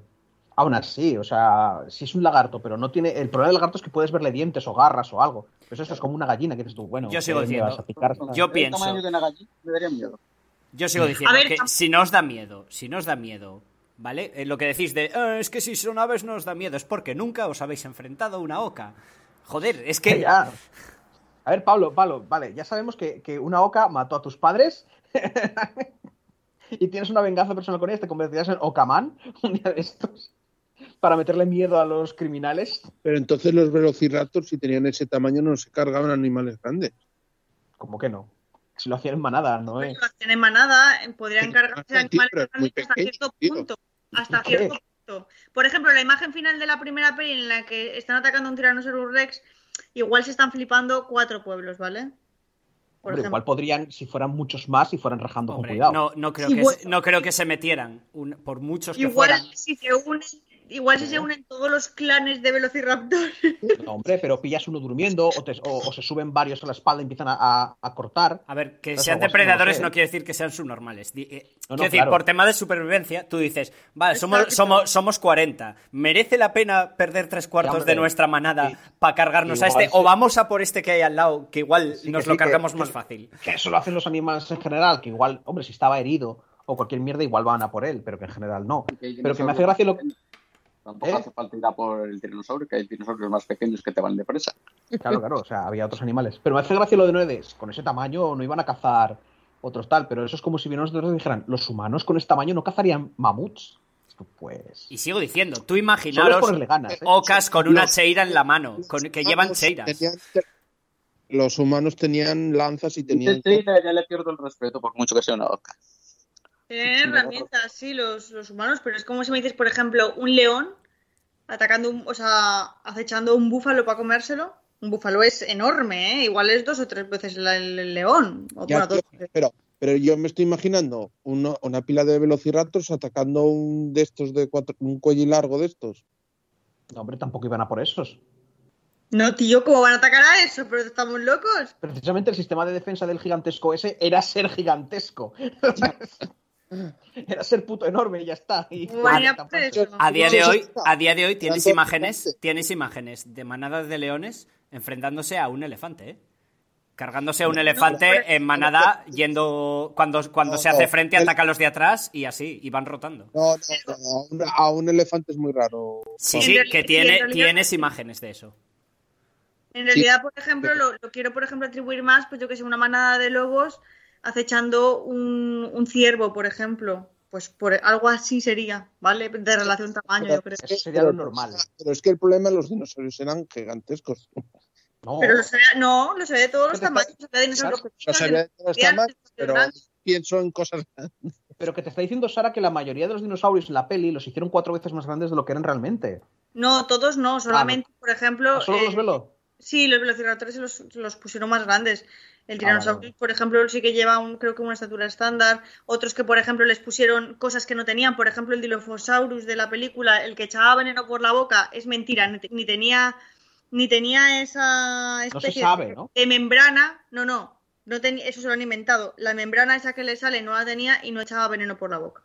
Es que la las... Y, lo- y los triceratops Sí, no eran mucho más pequeños, no eran como un coche de grandes. Y los triceratos, bueno, no lo sé, creo que sí, igual sí. ¿eh? En la primera Parque Jurásico no se habían inventado también un dinosaurio que no existía, que luego descubrieron, pero ya después de hacer la peli, que había una especie muy parecida, pero de casualidad que se lo habían inventado. Eso no lo sé. No hay lo una sé. cosa, hay No, una cosa que, que- que yo sé, gracias a Pokémon Escudo y Espada. Sabéis que en Pokémon, en cada nueva colección de Pokémon, siempre te dan unos fósiles que puedes transformar Sí. en Pokémon.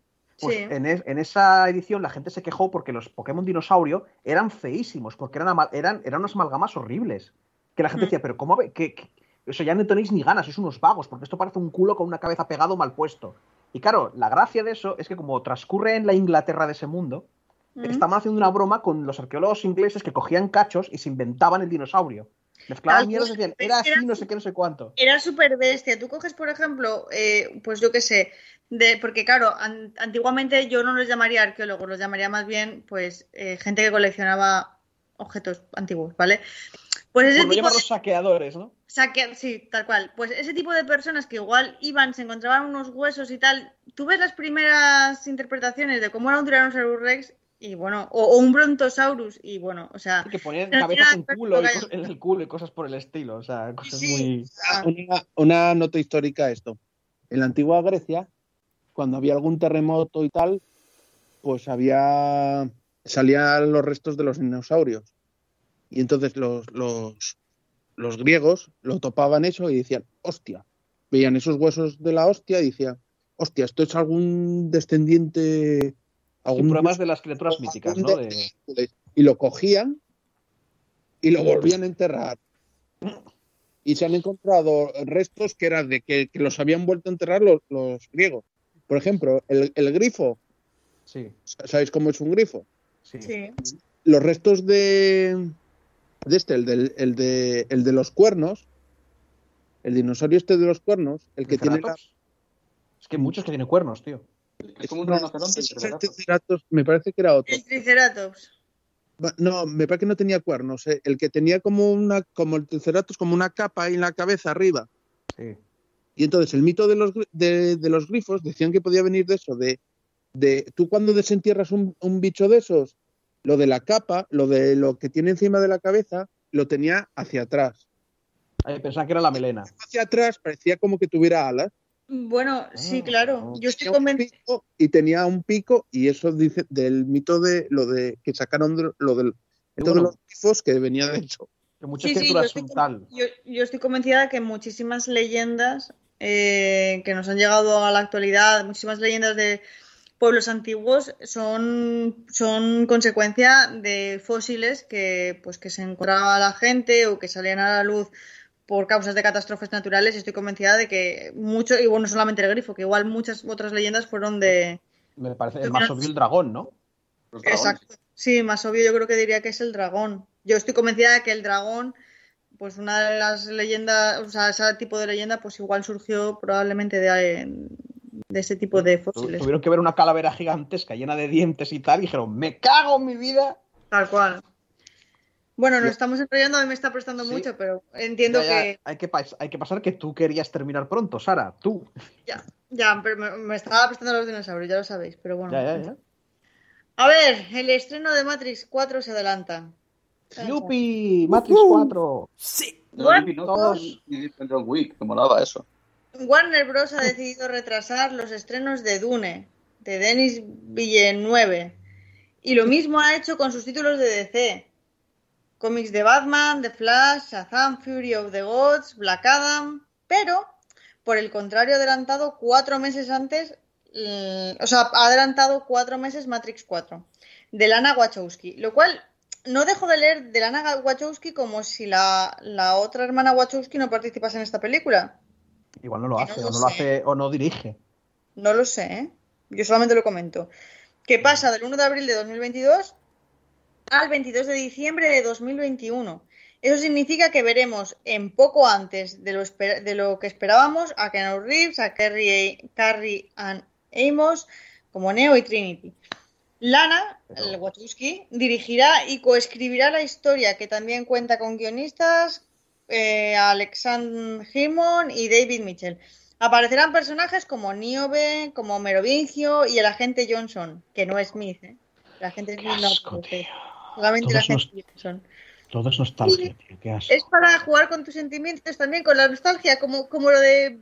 Bueno, en fin, sigo. Esta gente que estaba muerta, pues vuelven otra vez, porque nunca nadie muere en Hollywood. Exacto, ¡Sí! Para jugar con tu nostalgia. En fin, ¿Para qué vamos a continuar las historias? ¿Para qué? El rodaje se reanudó en verano de este año después del parón de mediados de marzo por la pandemia. Sobre la trama, el propio Reeves, esto no le va a gustar a Pablo, pero no le va a gustar nada. Sobre la trama, el propio Reeves ha descrito la película como una historia de amor, con una gran acción, Ya, que no, la- se apoyará en lo visto, que no se apoyará en lo visto anteriormente. Pero las otras partes eran iguales. Bueno, de amor. recordemos, recordemos, hostia, no, sí es verdad, que son los Wachowski. Claro. Que, las Wachowski. No, pero Que sí, que últimamente, que últimamente se han vuelto puta mierda. Solamente es plana, ¿eh? Ya, bueno, sí, que no son siamesas, pueden hacer por separado, pero... suenas mal. ¿Cuándo qué? Ah, cuando de- acabo de Pablo, desmutear, cuando sí. te desmuteas es cuando suenas mal. Vale. Y, y sigue sonando mal ahora, ¿eh? ¿Mejor? Sí, suenas mal. Ahora sí, mucho mejor. Vale. Que solamente es Lana, no, no es la otra Wachowski, pero sí, últimamente tienen un historial un poco... Pero aún así, que si Matrix la primera iba del amor que tenía el elegir. O sea, el amor es lo que lo salvó todo. Sí. Porque si no hubiera tomado la decisión de lo de Trinity, Es que ya, por estoy, amor, ya estoy hasta los el ciclo habría Yo continuado. No, no estoy en contra de las pelis románticas ni, ni de todas las tal. La- lo que pasa es que casi todas, el, a mi parecer, el 90% están mal hechas. Es así de sencillo. Quiero decir, Amor a quemar ropa. Por la Ama- Amor a quemar ropa es una, es, es un es una peli romántica y me encanta. Sin City es una peli romántica. Y me encanta. Ujú. Porque ¿En la yo siempre he dicho, sí, eh, Sin City es, es lo que estás dispuesto a hacer por amor. Sí. Y Amor a quemar ropa también. En la primera Neo, cuando estaba como medio muerto en la pelea con, con Smith, no era por algún rollo de Trinity, es que no me acuerdo muy bien, hace mucho que... Le besaba o algo así Trinity, ¿no? Y entonces como que volvía a la vida. Sí. Es Tal cuando cual. tal. Sí, sí, a ver, que, que siempre, he- siempre he ido del amor, ¿eh? Sí, sí. Que a mí, a No, mí no a mí, en principio, el hecho de que diga. cosa- Di. Una cosa de, de Matrix que murió y que me jode la de Dios. ¿Os acordáis del juego, del juegazo que había de Matrix?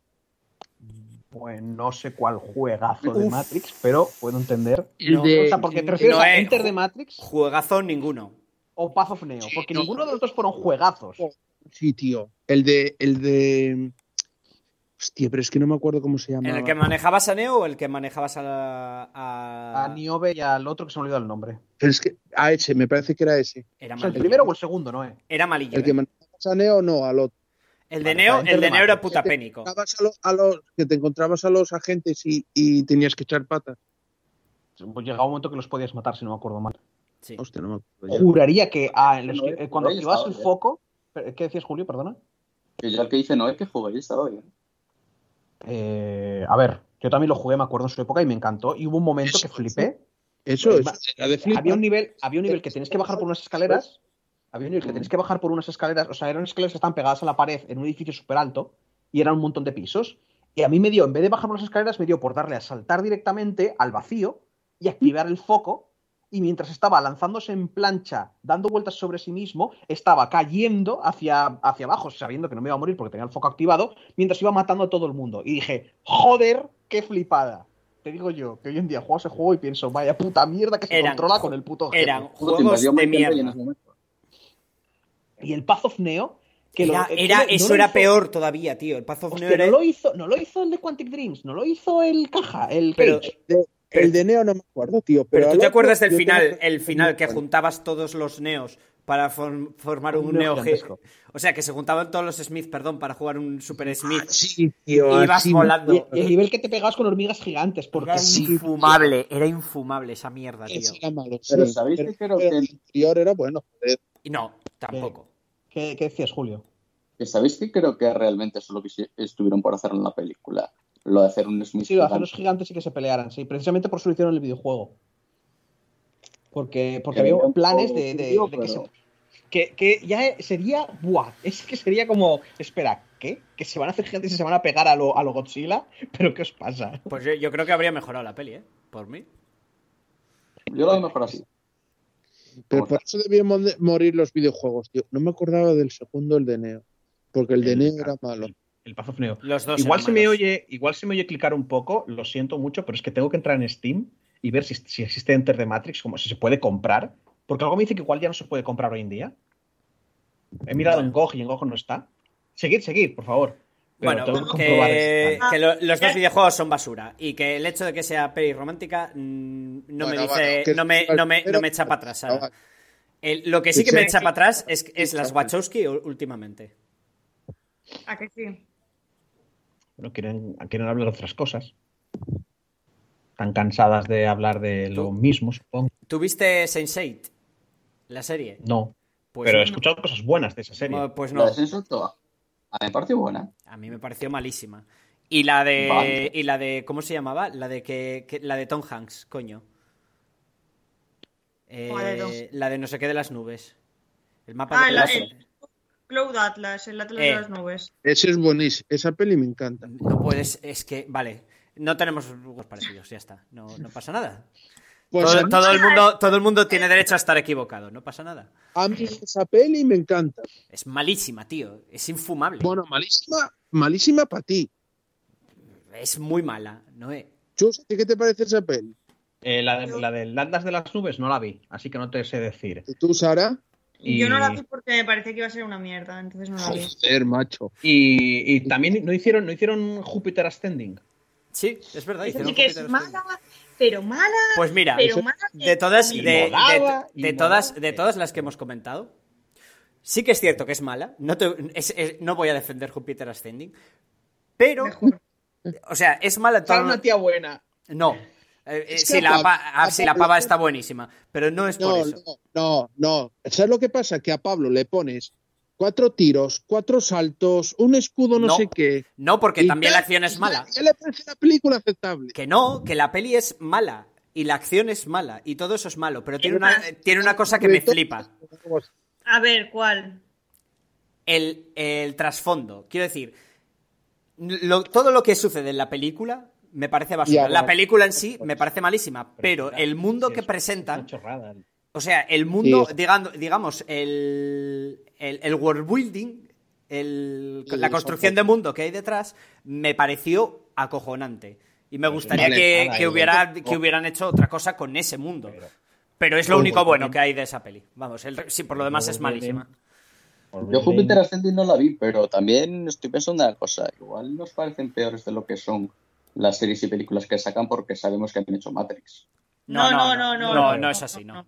Es más, mira, tienes en YouTube, por si quieres verlo, eh, una reseña como de 45 minutos del eulogio hablando sobre Júpiter Ascending y te echas unas risas. Siempre, pero No, no, no, no, no vi. elogio siempre se pone a echar que- mierda contra. No, no siempre se pone a echar mierda. Cuando considera que algo es bueno, sí, te lo dice. pero cuando considera que algo, que algo es malo, se recrea. Sí. Yo solo te digo que el world building de Jupiter Ascending es la chorrada máxima.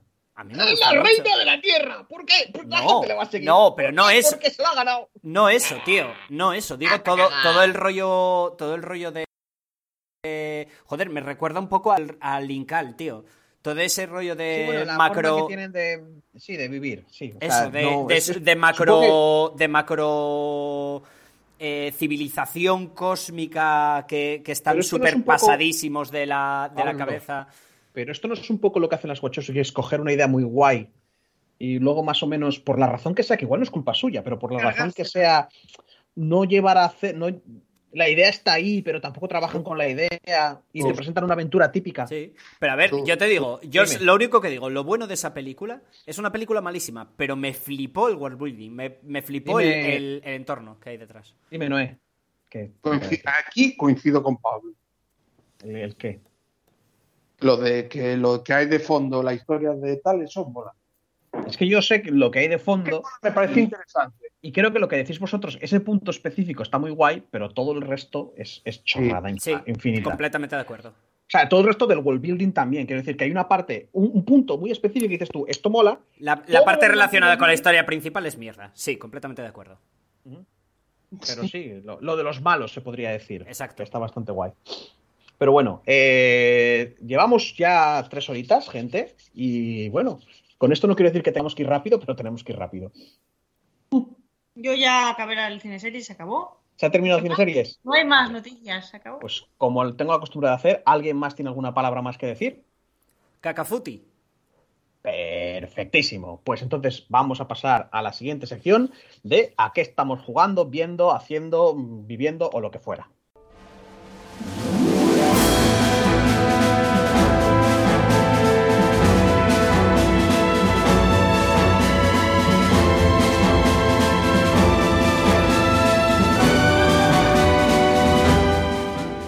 Una semana más, como siempre, vamos a hablar de, bueno, de qué estamos jugando, que esto es una especie de cajón desastre, como ya sabéis. ¿Y con quién puedo empezar? ¿Con quién puedo empezar? Voy a tirar un dado y según lo que salga, voy a elegir a alguien. Perfecto. Que tiró el dado de verdad, Sara. chaval, el puto friki. La, la gracia es que iba a elegir a Sara igual, pero bueno, Sara. Vaya hombre. ¿Qué has estado No. viendo, haciendo, jugando en tal? Y sí, me estoy rascando, frotando mi... No, soy yo, no es, soy yo, lo siento. La, la verdad que ha sido una semana. He tenido una semana complicada en cuanto a cosas administrativas que hacer aquí, ahora en la nueva ciudad. Entonces no me ha dado mucho tiempo a, hacer O nada. sea, que has estado jugando a la burocracia. Exacto, he estado jugando a, a- a- a- a tener una vida. A Burocracia Simulator. A, burocracia, sí. A los Está Sims. jugando como. Hazte cuenta lo de el- la peli esta de Asterix y Obelix, de las 12 pruebas de Asterix. Pues ah, Sí. está jugando. Ventanilla, formulario 34A. Pues. Digamos, el- el cogemos todos a los Sims sin poder guardar la partida y no y continúes. Sí, sí. De hecho, ahora, eh, antes de empezar el podcast, estaba solicitando la tarjeta ciudadana de aquí, el carnet de la biblioteca. En fin. mm, Y no te ha dado tiempo a, a ver alguna pijadita, aunque sea. Sí, sí, sí, porque claro, lo pongo de fondo, entonces pues lo pongo de fondo y ahí sí, ahí, ahí sigue, ¿sabes? Eh, pues he estado viendo, he terminado de ver Supergirl, se acabó. Y eh, estoy viendo ahora de fondo eh, DC Leyendas de Leyendas del Mañana. Me gusta mucho esa serie, ¿eh? Parece que es una chorrada, o sea, la serie es una mierda. Pero es una mierda, pero de las, de las, dentro de las películas de mierda, de las series de mierda, de estas de mm, por poner de fondo, es de las de DC, yo creo que la que más me gusta, porque es como que no se toma en serio a sí misma y mola mucho que no se tome en serio a sí misma. ¿Qué tengo ¿Saben? que que- decir ahí, Julio? Yo, Leyendas del Mañana, la vi menos que Supergirl, vi más Supergirl. Ah, Y- pero me gustaba bastante. Y Supergirl, mm, a mí la mejor temporada es la primera. Lo que pasa es que la primera la hacía otra cadena y le metía más presupuesto. nada, pero bueno, lo, lo que estaba buscando es que le metieras un poco de mierda a lo que decía Sara. Perdona que te interrumpí, Sara. sí. No, pero alguna vez que lo he hablado con Julio, por ejemplo, sí que hemos llegado a la conclusión de que igual Leyendas del Mañana pues mola. Yo creo, si no me equivoco, Julio, que no hay cómic de esto, ¿verdad? de Leyendas No, del no, Mañana. no, ese grupo siempre está. Claro, entonces yo creo que al no haber un cómic, eh, tienen como que más libertad argumental, ¿no? Entonces no se toman para nada en serio a sí mismos y la serie fluye de una manera bastante natural. Me gusta, me gusta bastante, para ver de mierda, pero para ver así de fondo, está guay. ¡Hostia, es viernes! Sí, O The sea, Voice. ¡Ay, ay, ay! Bueno, pues ya sé que voy a ver ahora para The dormir. Boys. Sí, cuando estamos grabando esto es viernes, ahora mismo son las 11 menos cuarto de la noche. Yo nada más acaba de ver esto y antes de The ponerme Boys. a editar me voy a ver The Boys. Sí, Exacto. seguramente. Sí, ahora mismo. Y por lo demás, nada, no, no he tenido tiempo ni de ver una película. Mañana quería ver 1917. La, la peli quería ver a ver si estaba para descargar también, ¿cómo se llama? La de Christopher Nolan, que todavía no la vi. La de Tenet. Que la habéis visto todos, menos yo. Yo no la vi. Calidad no, no está en buena calidad.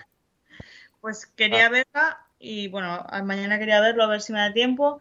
Y a ver si la próxima semana pues estoy un poco más descargada de cosas administrativas, burocráticas, para poder jugar a algo y, y- y ver algo. Jugar. No, es que no sé por qué, pero no te veo jugando videojuegos. No Bueno, a la Switch, me verás jugando a la Switch y solo tengo tres juegos o cuatro. O sea, quiero decir, pues jugaré esos cuatro juegos. Tú sí. Bien, bien. Es No, no, más, bueno. llevo, llevo un mes o así, mes y medio, pensando en volverme a pasar el Sonic Mania. Porque me gustó, es un juego que me gustó muchísimo. Los juegos casa siempre, siempre están bien. Entonces, no lo sé, ya veré, ya veré. El Spiro me gusta, así que bueno. Sara, Pues, ¿sabe- ¿sabes que ha salido una recopilación de tres juegos del Super Mario? Pero Por 60 brazos. Solo, Mario- son, solo son 60 euros. Joder, si me voy a gastar los 60 euros en el Mario, venga, hombre. Eh, Mario no me gusta tanto como Sonic, es que es diferente. No sé, es que yo, yo tenía cuando era pequeña la Mega Drive. Es que entonces- Sara nunca ha sido una gamer. Uh. Es broma, es broma, estoy de broma, estoy de coña, ¿eh? Yo, yo cuando era pequeña tenía Mega Drive y entonces a mí me, pues mi padre me compró el Sonic, el Sonic 2 y pues yo siempre fui más de Sonic. Yo nunca tuve en mi casa una Nintendo, entonces O sea, ¿que te parece mejor Sonic que Mario? sí, porque- pero, básicamente, declaraciones. pero básicamente porque yo al Mario lo toqué tres o cuatro veces cuando iba a casa de amigas, ¿sabes? Yo lo que jugaba más era Sonic. Bueno, Eso sí, también te diré, Sonic me parece igual que Spiro, porque Spiro también me gusta mucho. Cuando abren la boca, tanto el erizo como el dragón, son lo más gilipollas, pedantes y prepotentes, ¡puf! que no los aguanto, ¿eh? Eso está, está- estaban mejor los dos sin abrir la boca. Siendo el dragón y el erizo, fin. Ya está. por eso Mario solo sabe decir mamma mía. Mamma Sí, mía. yo creo que es, es inteligente que no sepa decir nada más que mamma mía. Se ahorran mucho, la verdad, porque yo cuando veo a Spiro hablar me dan ganas de, saltar en la pantalla, en plan la cinemática, O sea, en plan, según favor, tú, es, mejor, es, me- es mejor ser un, un prototipo ligeramente racista a, a ser un adolescente gilipollas, ¿no? En realidad me parece que es mejor ser un tío normal. Prototipo Vale. no, estereotipo, quería decir. Hombre, puede ser un estereotipo un poco racista, pero también Mario es la, la victoria de la clase trabajadora, porque es un simple fontanero que salva reinos. Y bueno, y, y- y tiene cards y, y juega en torneos de tenis súper famosos y le Y- transportan a y- otras y, en las, y en las Olimpiadas. política chunga. a Sí. Pero bueno, Le estás dando una visión política chunga a Mario, ¿eh? Es que es- No, es, no una visión política, es un estereotipo racista. Quiero decir, Le es un, italiano, es un atil- italiano que una de las dos pocas frases que dice es ¡Mamma mía! sí, pero no, pero mira, que tiene, que un racista- bigotillo. para ser racista no hacen nada con la pasta, nunca la mencionan. sino- bueno, en el pasado creo que sí que lo mencionaron en la serie de, de televisión, pero en general Sí. no es un tema de, oh, mira, qué italiano es Mario, le encanta la pasta y tal y cual. Y no, lo único que hace es mamá mía porque les haría gracia a esta gente y eso a partir de la 64, porque en la Super Nintendo tal no podían. Así que no sé, tampoco es... Nunca Hombre, lo he visto como algo racista, la verdad. It's me, Mario. Pero eso no es lo mismo, esto es desde la Nintendo 64, cuando le pusieron voz. Sí, sí. Es que yo creo, insisto, ¿eh? Hostia, me ahora estoy a- recordando el vídeo It's a me. de. Estoy No dice it's recordando. me, dice it's a me. It's a Ah, me, Mario. It's a me, Es que por eso, por esa frase que acabas de decir, me acabo de recordar. eh, este canal de YouTube, los Gishe, los de cómo deberían Sí. haber terminado, Sí. Sí. que hay un capítulo en el cual intenta defender Mario, que es un superhéroe, contra Batman. Y Lo vi, acaba. lo vi. y te- Eso no sí, era en ¿no? Dorkly. Eso es en Dorkly, me parece. Creo que sí. Y, y mola la escena final porque es el Batman diciendo I'm a Batman. Y el otro I'm a Mario. Mario. I'm a Batman. I'm a Mario. Mario. Y acabo de recordarlo y me lo voy a volver a ver ahora. Y no, es, es, en los- es, en, es how, it's all, how It's All Have Ended, creo. His Eso, Eh, que, eso que me acabas de decir de que eso fue a partir de la, Ninte- de, de la Super Nintendo. Nintendo, Nintendo 64. Eso, Nintendo 64. Pues básicamente es lo que te estoy diciendo. Que me parece que los personajes. A ver, los de ahora lo entiendo, ¿no? Pero los personajes un poco así, en plan Mario, Sonic. O sea, Spiro es un poco más modernillo, pero. Yo creo que los personajes nunca tuvieron que hablar. No, no, no, no, no hacía falta darles voz. Eran más un icono, eran más. Eh, la- los No, de, no era- de- es, eh, el Spiro es de esa época, ¿eh? ¿No es de la Play Pues, 1? pues, pues de la. Play 1, sí. Pues perfecto, mira, Mario, o sea, Spiro también. Es que no, no era necesario. ¿Para qué, pa' qué tenían que hablar? Pero eran adolescentes, Sara. Tú también eras gilipollas, Claro. con- igual que todos. Yo también era muy subnormal. de Es que Sara, estás jugando un juego que está dirigido a cierto público. Que me dejéis en paz, hombre. Ya, ya. Es decir, tú, quieres- tú luego te analízate, a, tú analízate a ti misma con 15 años y dime que no te soltabas una hostia. Ya.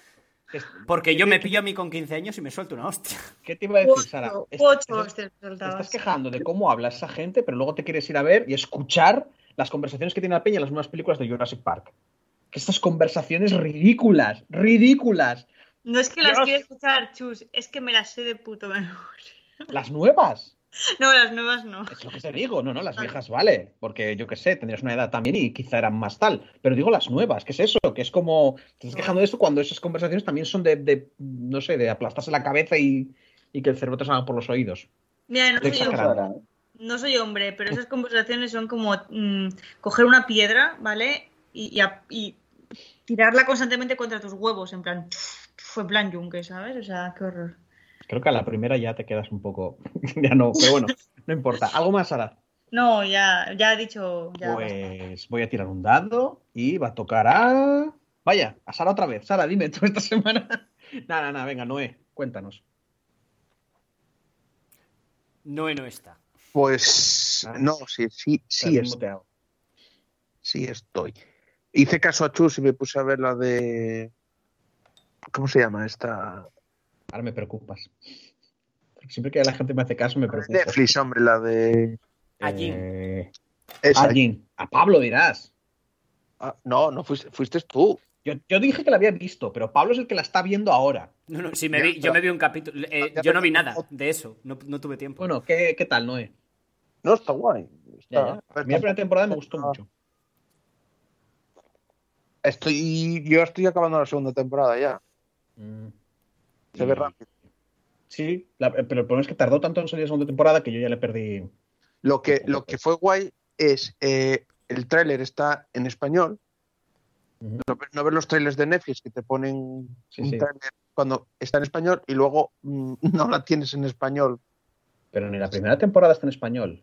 No, ¿Estás seguro? Pero no la trae Selectavisión, eso. no, no, no estaba en español. Pero ¿La ahora- viste, ahora la tengo que viste por. Netflix, no eh? ¿O la viste Sí, piratilla? Sí, por, Netflix, Netflix. Y, había y había para verlo en audio mm, portugués. Para verlo en audio portugués. Pero no Sí. español. Pero Ah, no español. Mala suerte. Eh, También se ve, estoy se ve mirando. bien subtitulado. Inglés y no sé qué más. Había Esto- un idioma más. Estoy mirando ahora mismo y yo lo estoy oyendo en castellano. Espera, ¿eh? A ver. Vamos, que Eh, no, te, no te aclaraste con la configuración de Netflix. Que no, no. Audio. No, no, no, no. Espera, que tienes razón. Audio, alemán, inglés. Alemán, inglés, francés, japonés, versión original, portugués, brasileño, japonés, descripción de audio. Pero es que tienes razón porque me he estado saltando lo del el tráiler y el tráiler está en, en- en castellano. Sí, sí, sí. Pero, pero ¿qué, qué cojones le pasa? Porque esto no es cuando el COVID, ¿eh? Esta segunda temporada salió antes, juraría. No, no, pero la primera ya también. Macho. Bueno, lo voy a quitar que tengo el, volumen que a tope. el tráiler- el- no, no, pero es que el tráiler es de la primera temporada. Madre mía. Bueno, ¿qué? ¿Cómo están las Eh, que, cabezas? está, que está guay, Bueno. eh, el, el anime este, ¿no? Que, A ver, que yo sí, todavía no, he visto. No, no es. A ver, lo... tiene un par de escenas de acción que seguro que a Pablo le flipan. Son las que vio Pablo, sí, sí. pero realmente no es de acción Hay otra, hay otra, la primera temporada hay otra. Seguro Sí, que le que la, Plavo, pero que las- Pablo, pero la serie no es de acción. uh, no, la serie no es de acción. Para nada.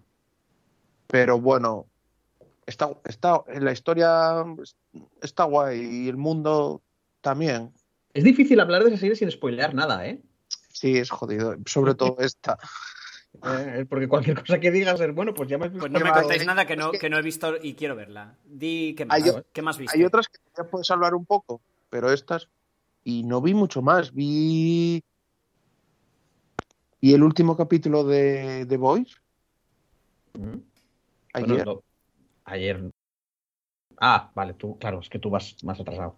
Sí, no, lo vi un poco más. Porque no, no lo había descargado todavía. Porque yo no tengo Amazones, ¿no? Sí. Sí, Amazon, Pre- Amazon Prime. Yo no lo tengo. Amazon Primo. Ah, y vi The Walking Dead, el nuevo capítulo. Ah, bien. Que no sé si es el, último. Ya lo cierran ¿no? o sigue, ¿no? Ah, no, pues que siguen. No, siguen todavía. No, pero me parece que esta temporada era la última ya. Yo es que The Walking Dead, me paso muy fuerte. Va, macho, yo seguí. Es que es un puto rollo, tío, porque a veces ya es lo de siempre, tío, que se ponen a hablar, tío, y a contarse las putas vidas. Ya, ya. Es lo que hay. A ver, el plato empezó a ser muy rico. Es lo que jodió la serie. Ya. Eso. Que Está- tenía dos, dos capítulos buenos, que son los dos primeros y los dos últimos de cada temporada, y fue lo que jodió la serie. Pero ¿te, te puedes creer que sacaron un- otro spin-off? No, pues me lo puedo creer. Y dicen que es una puta mierda. Pues, ¿a que lo vas a ver? No, no, Ah, No. vale, vale. porque me puse a ver el otro spin-off, el Fair de Walking Dead, me parece que se llama, Sí. y tuve que dejarlo, tío. De lo malo Pues, que- pues yo, él decía que le gustaba más el spin-off que la serie original. Pero, pero, pero al principio, bueno, al principio todavía los- Pero no sé qué temporada van ya, pero la última, tío, la del año pasado, yo tuve que dejar de verla, tío. Esto No es infumable. Yo Porque los zombies no... De Walking Dead todavía, bueno, puedes ir tirando, pero esto, tío. Yo es que, si te digo la verdad, todas, todas estas series así Green Dark, ahora, ahora mismo, ¿eh? No sé si dentro de un tiempo o tal, pero ahora mismo a mí me cansan muchísimo. A mí Estas series los de- zombies ya me cansan, en general. Ya Sí, me parece aparte- que está tan a- saturado ese tema. Aparte de que son zombies, pero este rollo de, ay, la humanidad qué mala es, uy, uf, eh, que somos todos horribles, somos un virus para el planeta, bla, bla, bla, bla, bla, todos somos malos, en una situación jodida todos nos mataríamos. A mí, a mí, Está muy quemado el tema, yo creo. Es a mí, a mí, os voy a contar lo que me pasa con estas, con estas cosas. Que a mí, siem- a mí me moló mucho siempre, no el tema zombie, sino el tema supervivencia. Sí, sí, pero es que ahí la supervivencia en estas series siempre, siempre se ve desde la óptica de yo, o sea, o yo sobrevivo, pero sobrevivo yo, los demás tienen que morir. Nunca se trata desde un punto de si colaboramos, sobrevivimos. ¿Vale? También es que es muy, muy. Estas mierdas siempre son muy norteamericanas y siempre van a el tiro. Siempre van a. ¿Hay problemas? Saca las pistolas. Y yo no sé qué decirte. Es, es que es lo que me cansa, tío, que siempre, siempre es lo mismo. Vamos a sobrevivir matando gente porque el ser humano es horrible por dentro. Pues vale, tío. Y vi algo más de, no sé si lo, lo habéis mencionado alguna vez, que hay una, hay como un documental de Netflix de videojuegos. Sí, lo ay, no lo vi, sí. tío. Sí, sí, que porque era, ¿eh? era entretenido. O sea, tengo entendido que no es un documento, o sea, que, que no lo veas en plan, así voy a enterar de muchas cosas de videojuegos, pero entretenía y informaba un poquito. Sí, bueno, yo lo estoy viendo así cuando pinta. ¿Y qué tal? ¿Está guay? Sí, sí, está, está, está bastante guay. Mola. Te va explicando un poco, sobre todo las guerras que tuvieron entre las diferentes compañías, Mm. entre Nintendo y Sega. Sí, no, hubo una temporada que, que básicamente era a, a- a denuncia. Iban a denuncias. No, no, pero no la denuncia. Yo quedé flipado. El último capítulo que vi, quedé flipado por las puñas que se metían entre ellos anunciándose. Ah, ya, ah, sí, sí. Hostia, Eso ahora no pasa. ya claro. De entrada, porque Sega ya no vende consolas. Es que, por ejemplo, ya, ya, pero bueno, pero entre la Play y la Xbox podían hacerlo. Hostia, pues la Xbox ejemplo, hace había nada. un anuncio- había un anuncio que ponían. Querían hacer como una carrera de coches y en un lado y, y la, y atrás estaban las consolas y, y la Sega era un deportivo y la, y la Nintendo era una puta furgoneta de estas que no puede ni arrancar casi. A ver, antes eran un poquito más, Eso no pero pasa, tío. Eso- esos, esos piques no. hoy en día lo- hay, como hay más, hay- hay más colegueo y hay más contacto porque tienes Twitter y directamente te podría responder uno de tal. No es un anuncio que mandas a televisión con un solo mensaje que se va a ver durante meses. Pero ha pasado cuando se vio el vídeo este de, de cómo desmontaban la PlayStation 5. No sé si lo visteis, el vídeo. no, Sí sé cuál dices. Pues que es flipante porque ¿veis la PlayStation 5 lo gigante que es? Pues es prácticamente disipador y ventilador. Joder. Todo, toda la consola prácticamente, un, Claro. un, que un 60-70% para, de para la que no vuelva a disipador, pasarles ventilador. para que no vuelva a pasarles lo del anterior lo de que se caliente como si fuera eso Y la, pero- ¿Y viste lo de. Espera, pero- y se- un momentín, no, no, acabo enseguida. Y se ve como, en plan de, para ponerla en horizontal, pues la tienes que colocar, quitarle un tornillito y, y- y algo más. Nada súper complicado, pero que tienes que hacer algo. Y No. en Twitter de Xbox dijeron, ¿cómo poner en horizontal una Xbox de las nuevas? Y cogen, ves la Xbox normal y hacen, y la ponen en horizontal. ¿Sabes? En plan, Pero- ala, ya está. Pero visteis que la Xbox, yo vi, dije, comparan la, comparan la Xbox con una chimenea. Ah, se porque el calor sale, hacia sale por arriba, sí. Sí, decían, igual que una chimenea.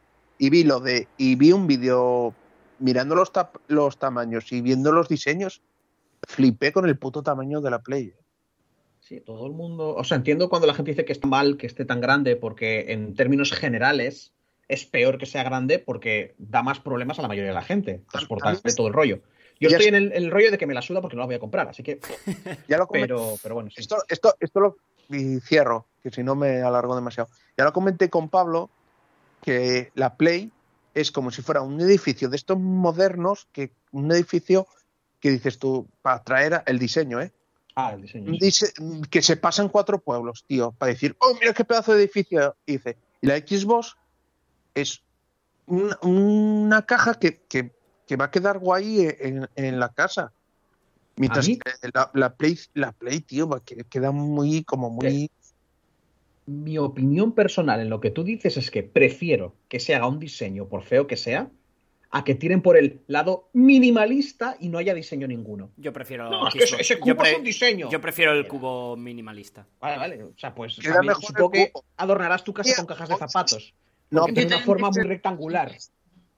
Pero hoy en día... El- Sara, dijo que prefería el minimalista también, le entendí. ¿O quién dijo Sí, pero- ahora? Sí, Una cosa exacto. Yo también prefiero, una cosa sí, sí, yo también prefiero el cubo minimalista. Pero una cosa es por lo práctico de que ocupe poco espacio y otra cosa es por la forma. No, no, a No mí- estoy hablando me- de la forma, ¿eh? te- ahora estamos hablando de estética, no de practicidad. Vale, vale, entonces a mí me gusta eso, más. lo que digo. O sea, que vosotros decoráis vuestras casas, os gusta decorar con cajas. Hombre, No, si, es la una caja, caja si, la cuadrada y que caja, la si la colocas. caja es perfecta, sí. O sea, si la caja, si la caja es un, un rectángulo perfecto, Aquí sin- tengo un círculo que he puesto que me encontré. Chus, la de- la- la- lo que viene siendo la decoración de Ikea, si vas en cubos. Pero, Exacto. Vale, Eso pero- es decir yo, que como están ahora diseñadas las casas, queda mucho como mejor Ikea. el que la Play. o sea, ya, pero es- es- ese diseño se hace para ahorrar costes. Chus, Para que parezca que tienes un diseño, pero ahorras costes. Chus, es deberías estéticamente cortar, es la agradable. ¿Perdón? Ah, sí, bueno, sí, que es la despedida. Ya, bueno, no es la despedida. Es- la Venga, venga, venga, siguiente. Todavía queda. Bueno, eh, Noé, ¿algún videojuego o algo para, que- para terminar? No, al mismo, al del oeste estuve jugando, no. Al, des- al desesperado. Bien. Sí. Desperados. Eh, pues nada, Sara, Noé, ya están tal. Vamos a ir con Julio y dejamos a Pablo para el final. Bueno, a mí para el final, pero bueno. Julio, eh, videojuegos Ah. me imagino que no, pero series y pelis así esta semana. Pues mira, series, bueno, aparte de The Voice, Me, me estoy viendo, bueno, me estaba viendo porque me la he visto como en tres días. eh, Cobra Kai. Por Dios, vedla. Bueno, la segunda temporada me refiero, son, tres, son- son dos temporadas de momento. Por Dios, es lo puto mejor. Vedla. Yo, o sea, claro, no, no, ni soy fan de Karate Kid, ni me acuerdo apenas de lo que pasaba en las pelis, pero es que la serie tiene otro tono completamente diferente y, y es Dios, ya está. Me la recomienda mucha gente. Sí, continúa, perdona. ¿Qué decías que se lo oíste mucha gente? No, que me lo recomendaba mucha gente. Sí, sí, sí, no, es que está muy bien. Además, digo, son capítulos de media hora, pero perfecto, perfecto. No sé si sabes de qué va, pero Sí, o sea, hemos hablado ya un poco en el podcast. O sea, básicamente es la gente de los protagonistas. Bueno, el protagonista, el malo de Karate Kid 1, unos cuantos años después y un poco como su vida, si no me acuerdo mal, y que intenta enseñar a unos chavales. Sí, un poco acabado y que intenta remontar su vida montando otra vez el dojo y, y demás. Y que la serie tiene mucho que ver también con la relación que tiene con uno de sus alumnos y, y tal. Sí. Es que me, la, digamos que, la rivalidad entre ellos, es que me, me vi la... Sí. No, no, Me, cuenta, cuenta. me mola Estamos callándonos aquí todos. Jules. A ver, no, Eddie. una cosa de esa serie Sí. Mm. que el, el bueno, el que era el malo en las pelis, el chaval, el rubio, Sí. aquí no es que sea el malo, tío, es como un intermedio.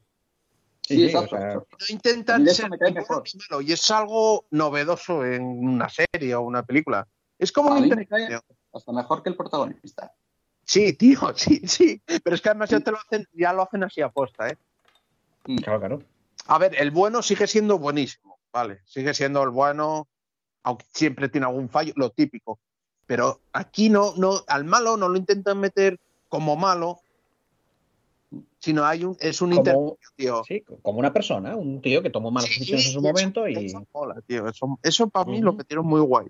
Y claro, luego las hostias. De hecho, ves cómo le jodieron también la vida al Sorbo. Como el que era su sensei entonces en Cobra Kai, como le jodió también vida a él.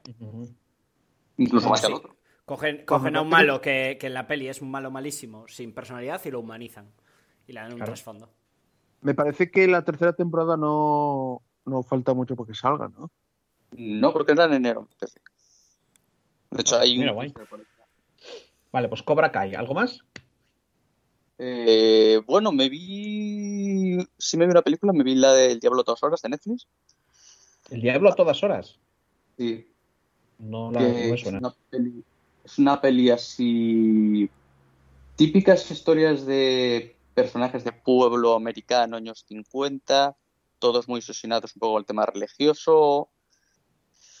Sale medio Hollywood ahí. A ver, ¿qué voy a decir? La peli me pareció buena, pues que me pareció un poco deprimente. Me pareció un poco bajonera. No me acabo de molar tanto por ese tema. Sí, que estás demasiado. deprimido, no la veas, ¿no?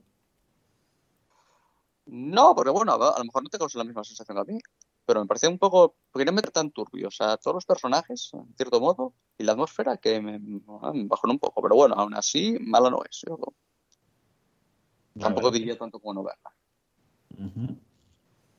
¿Algo más? Y no, no, no vi así nada más realmente. Vale, pues bueno, entonces vamos con Pablo, que se nos está echando el tiempo encima muy fuerte. Lo mío es cortito. Ni, ni vi series ni pelis, solo fui al cine. Fui contigo, Julio, por cierto, que no lo dijiste. La de Greenland. De. Ah, mira, La de esta de catástrofes que actúa el Jack Butler. Es malísima, pero malísima, ¿eh? Mal- pero, pero, pero como la puta, pero como la puta quina, tío, esnifada. Es horrible. Joder. Has macho, no sé qué esperar.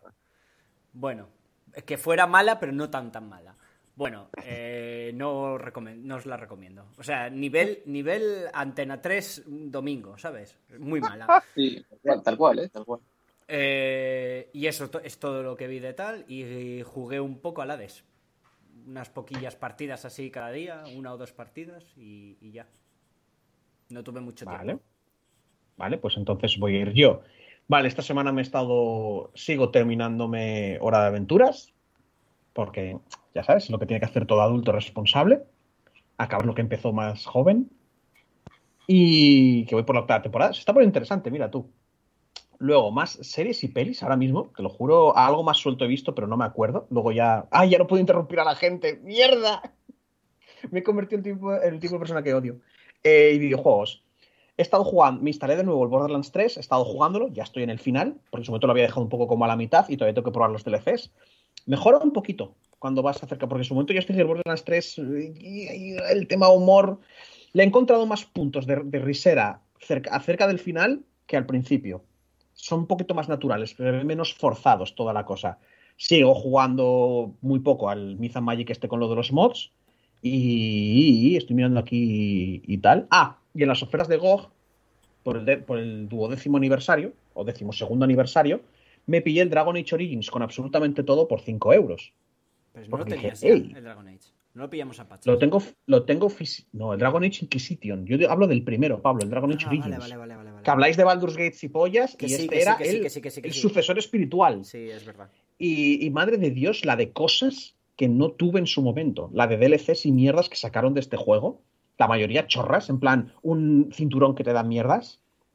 Pero había varios de historia y en plan, te los pasabas, te, te daban objetos para la campaña principal.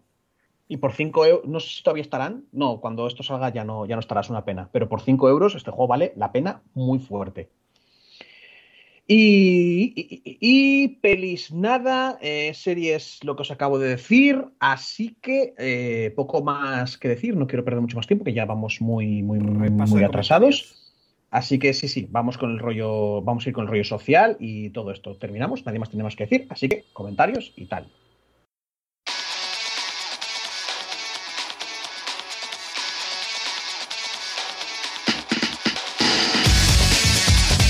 Podéis seguirnos en nuestras redes sociales buscándonos en Facebook como Partida Guardada y en Twitter como arroba Partida Guardada.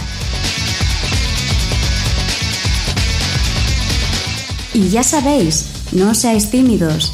Podéis dejarnos un comentario en iBox o una reseña en iTunes. Nos vemos por las redes.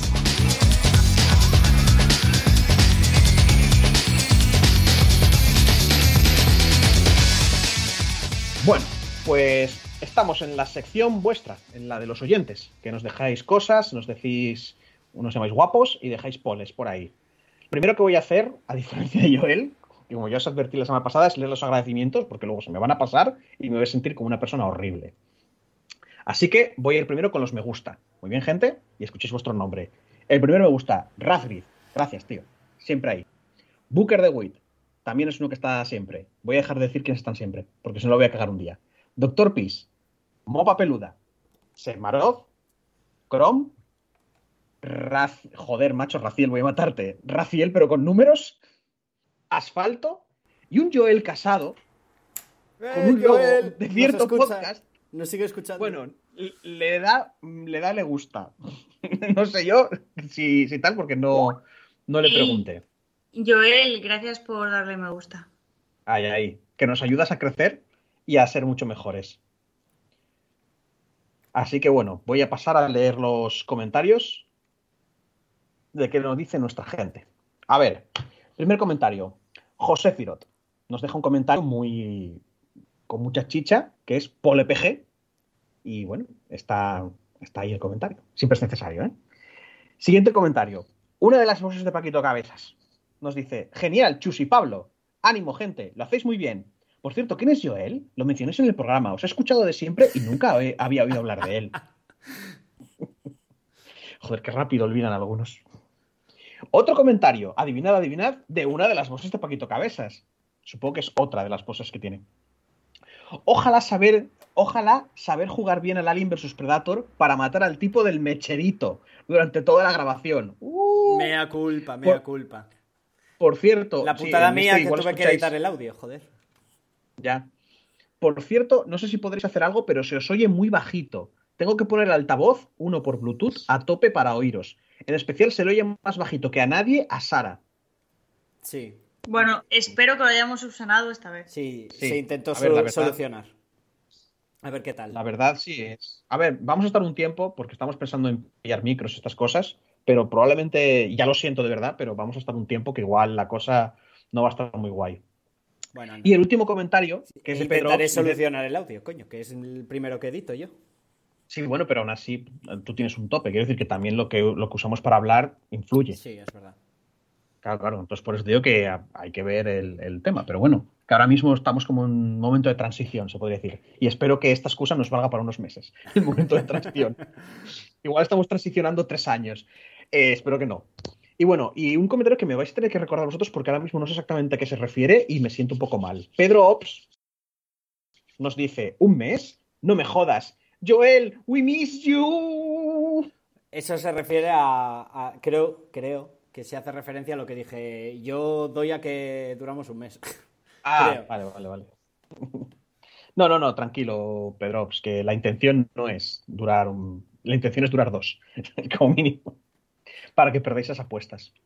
Y no hay muchos más comentarios esta semana, así que bueno, si, no, si queréis decir algo ahora mismo, y si no, callad para siempre porque pasaremos a la despedida. Oh. Venga, dale, coño. pues nada, pasamos a despedirnos ya y acabar esto.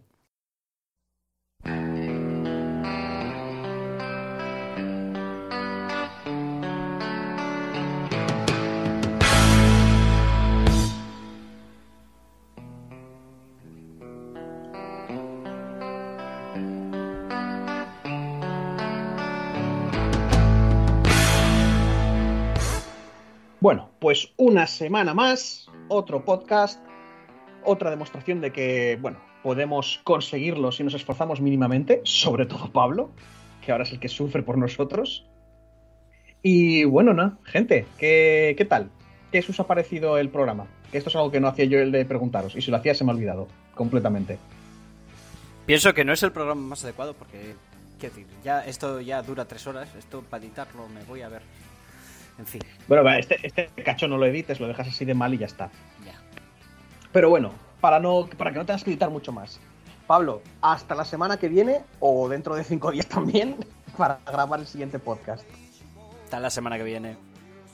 Sara, hasta más ver. Supongo, bueno, a no ser que la burocracia no te deje, supongo que vendrás con más series para el próximo programa. A ver, lo primero es, a mí el programa me ha gustado mucho, me ha prestado mucho hablar de dinosaurios, ya lo sabéis. Y espero que os haya gustado también a, los que escuchan. Y sí, espero si la burocracia me lo permite y papá Estado me lo permite, estaré aquí la próxima semana. Pero no prometo nada, porque todos sabemos que igual pues me puede devolver el formulario 34A o el 33A. No es, no es seguro. Pero Lucha contra ellos. Utiliza el poder de la amistad. Sí, estará siempre, siempre funciona. Y bueno, quedas tú, ¿no? Eh? ¿Qué? ¿Nos vemos la semana que viene? Bueno, pues nos veremos la semana que viene. ¿Qué otra cosa tienes que hacer? no sé. Imaginar cosas bonitas. De aquí a la semana que viene no se sabe. Claro, claro. Y bueno, también me despido yo, un servidor. Y hasta la semana que viene, gente. Disfrutad mucho de los videojuegos. Besos y abrazos para todos. Hasta luego.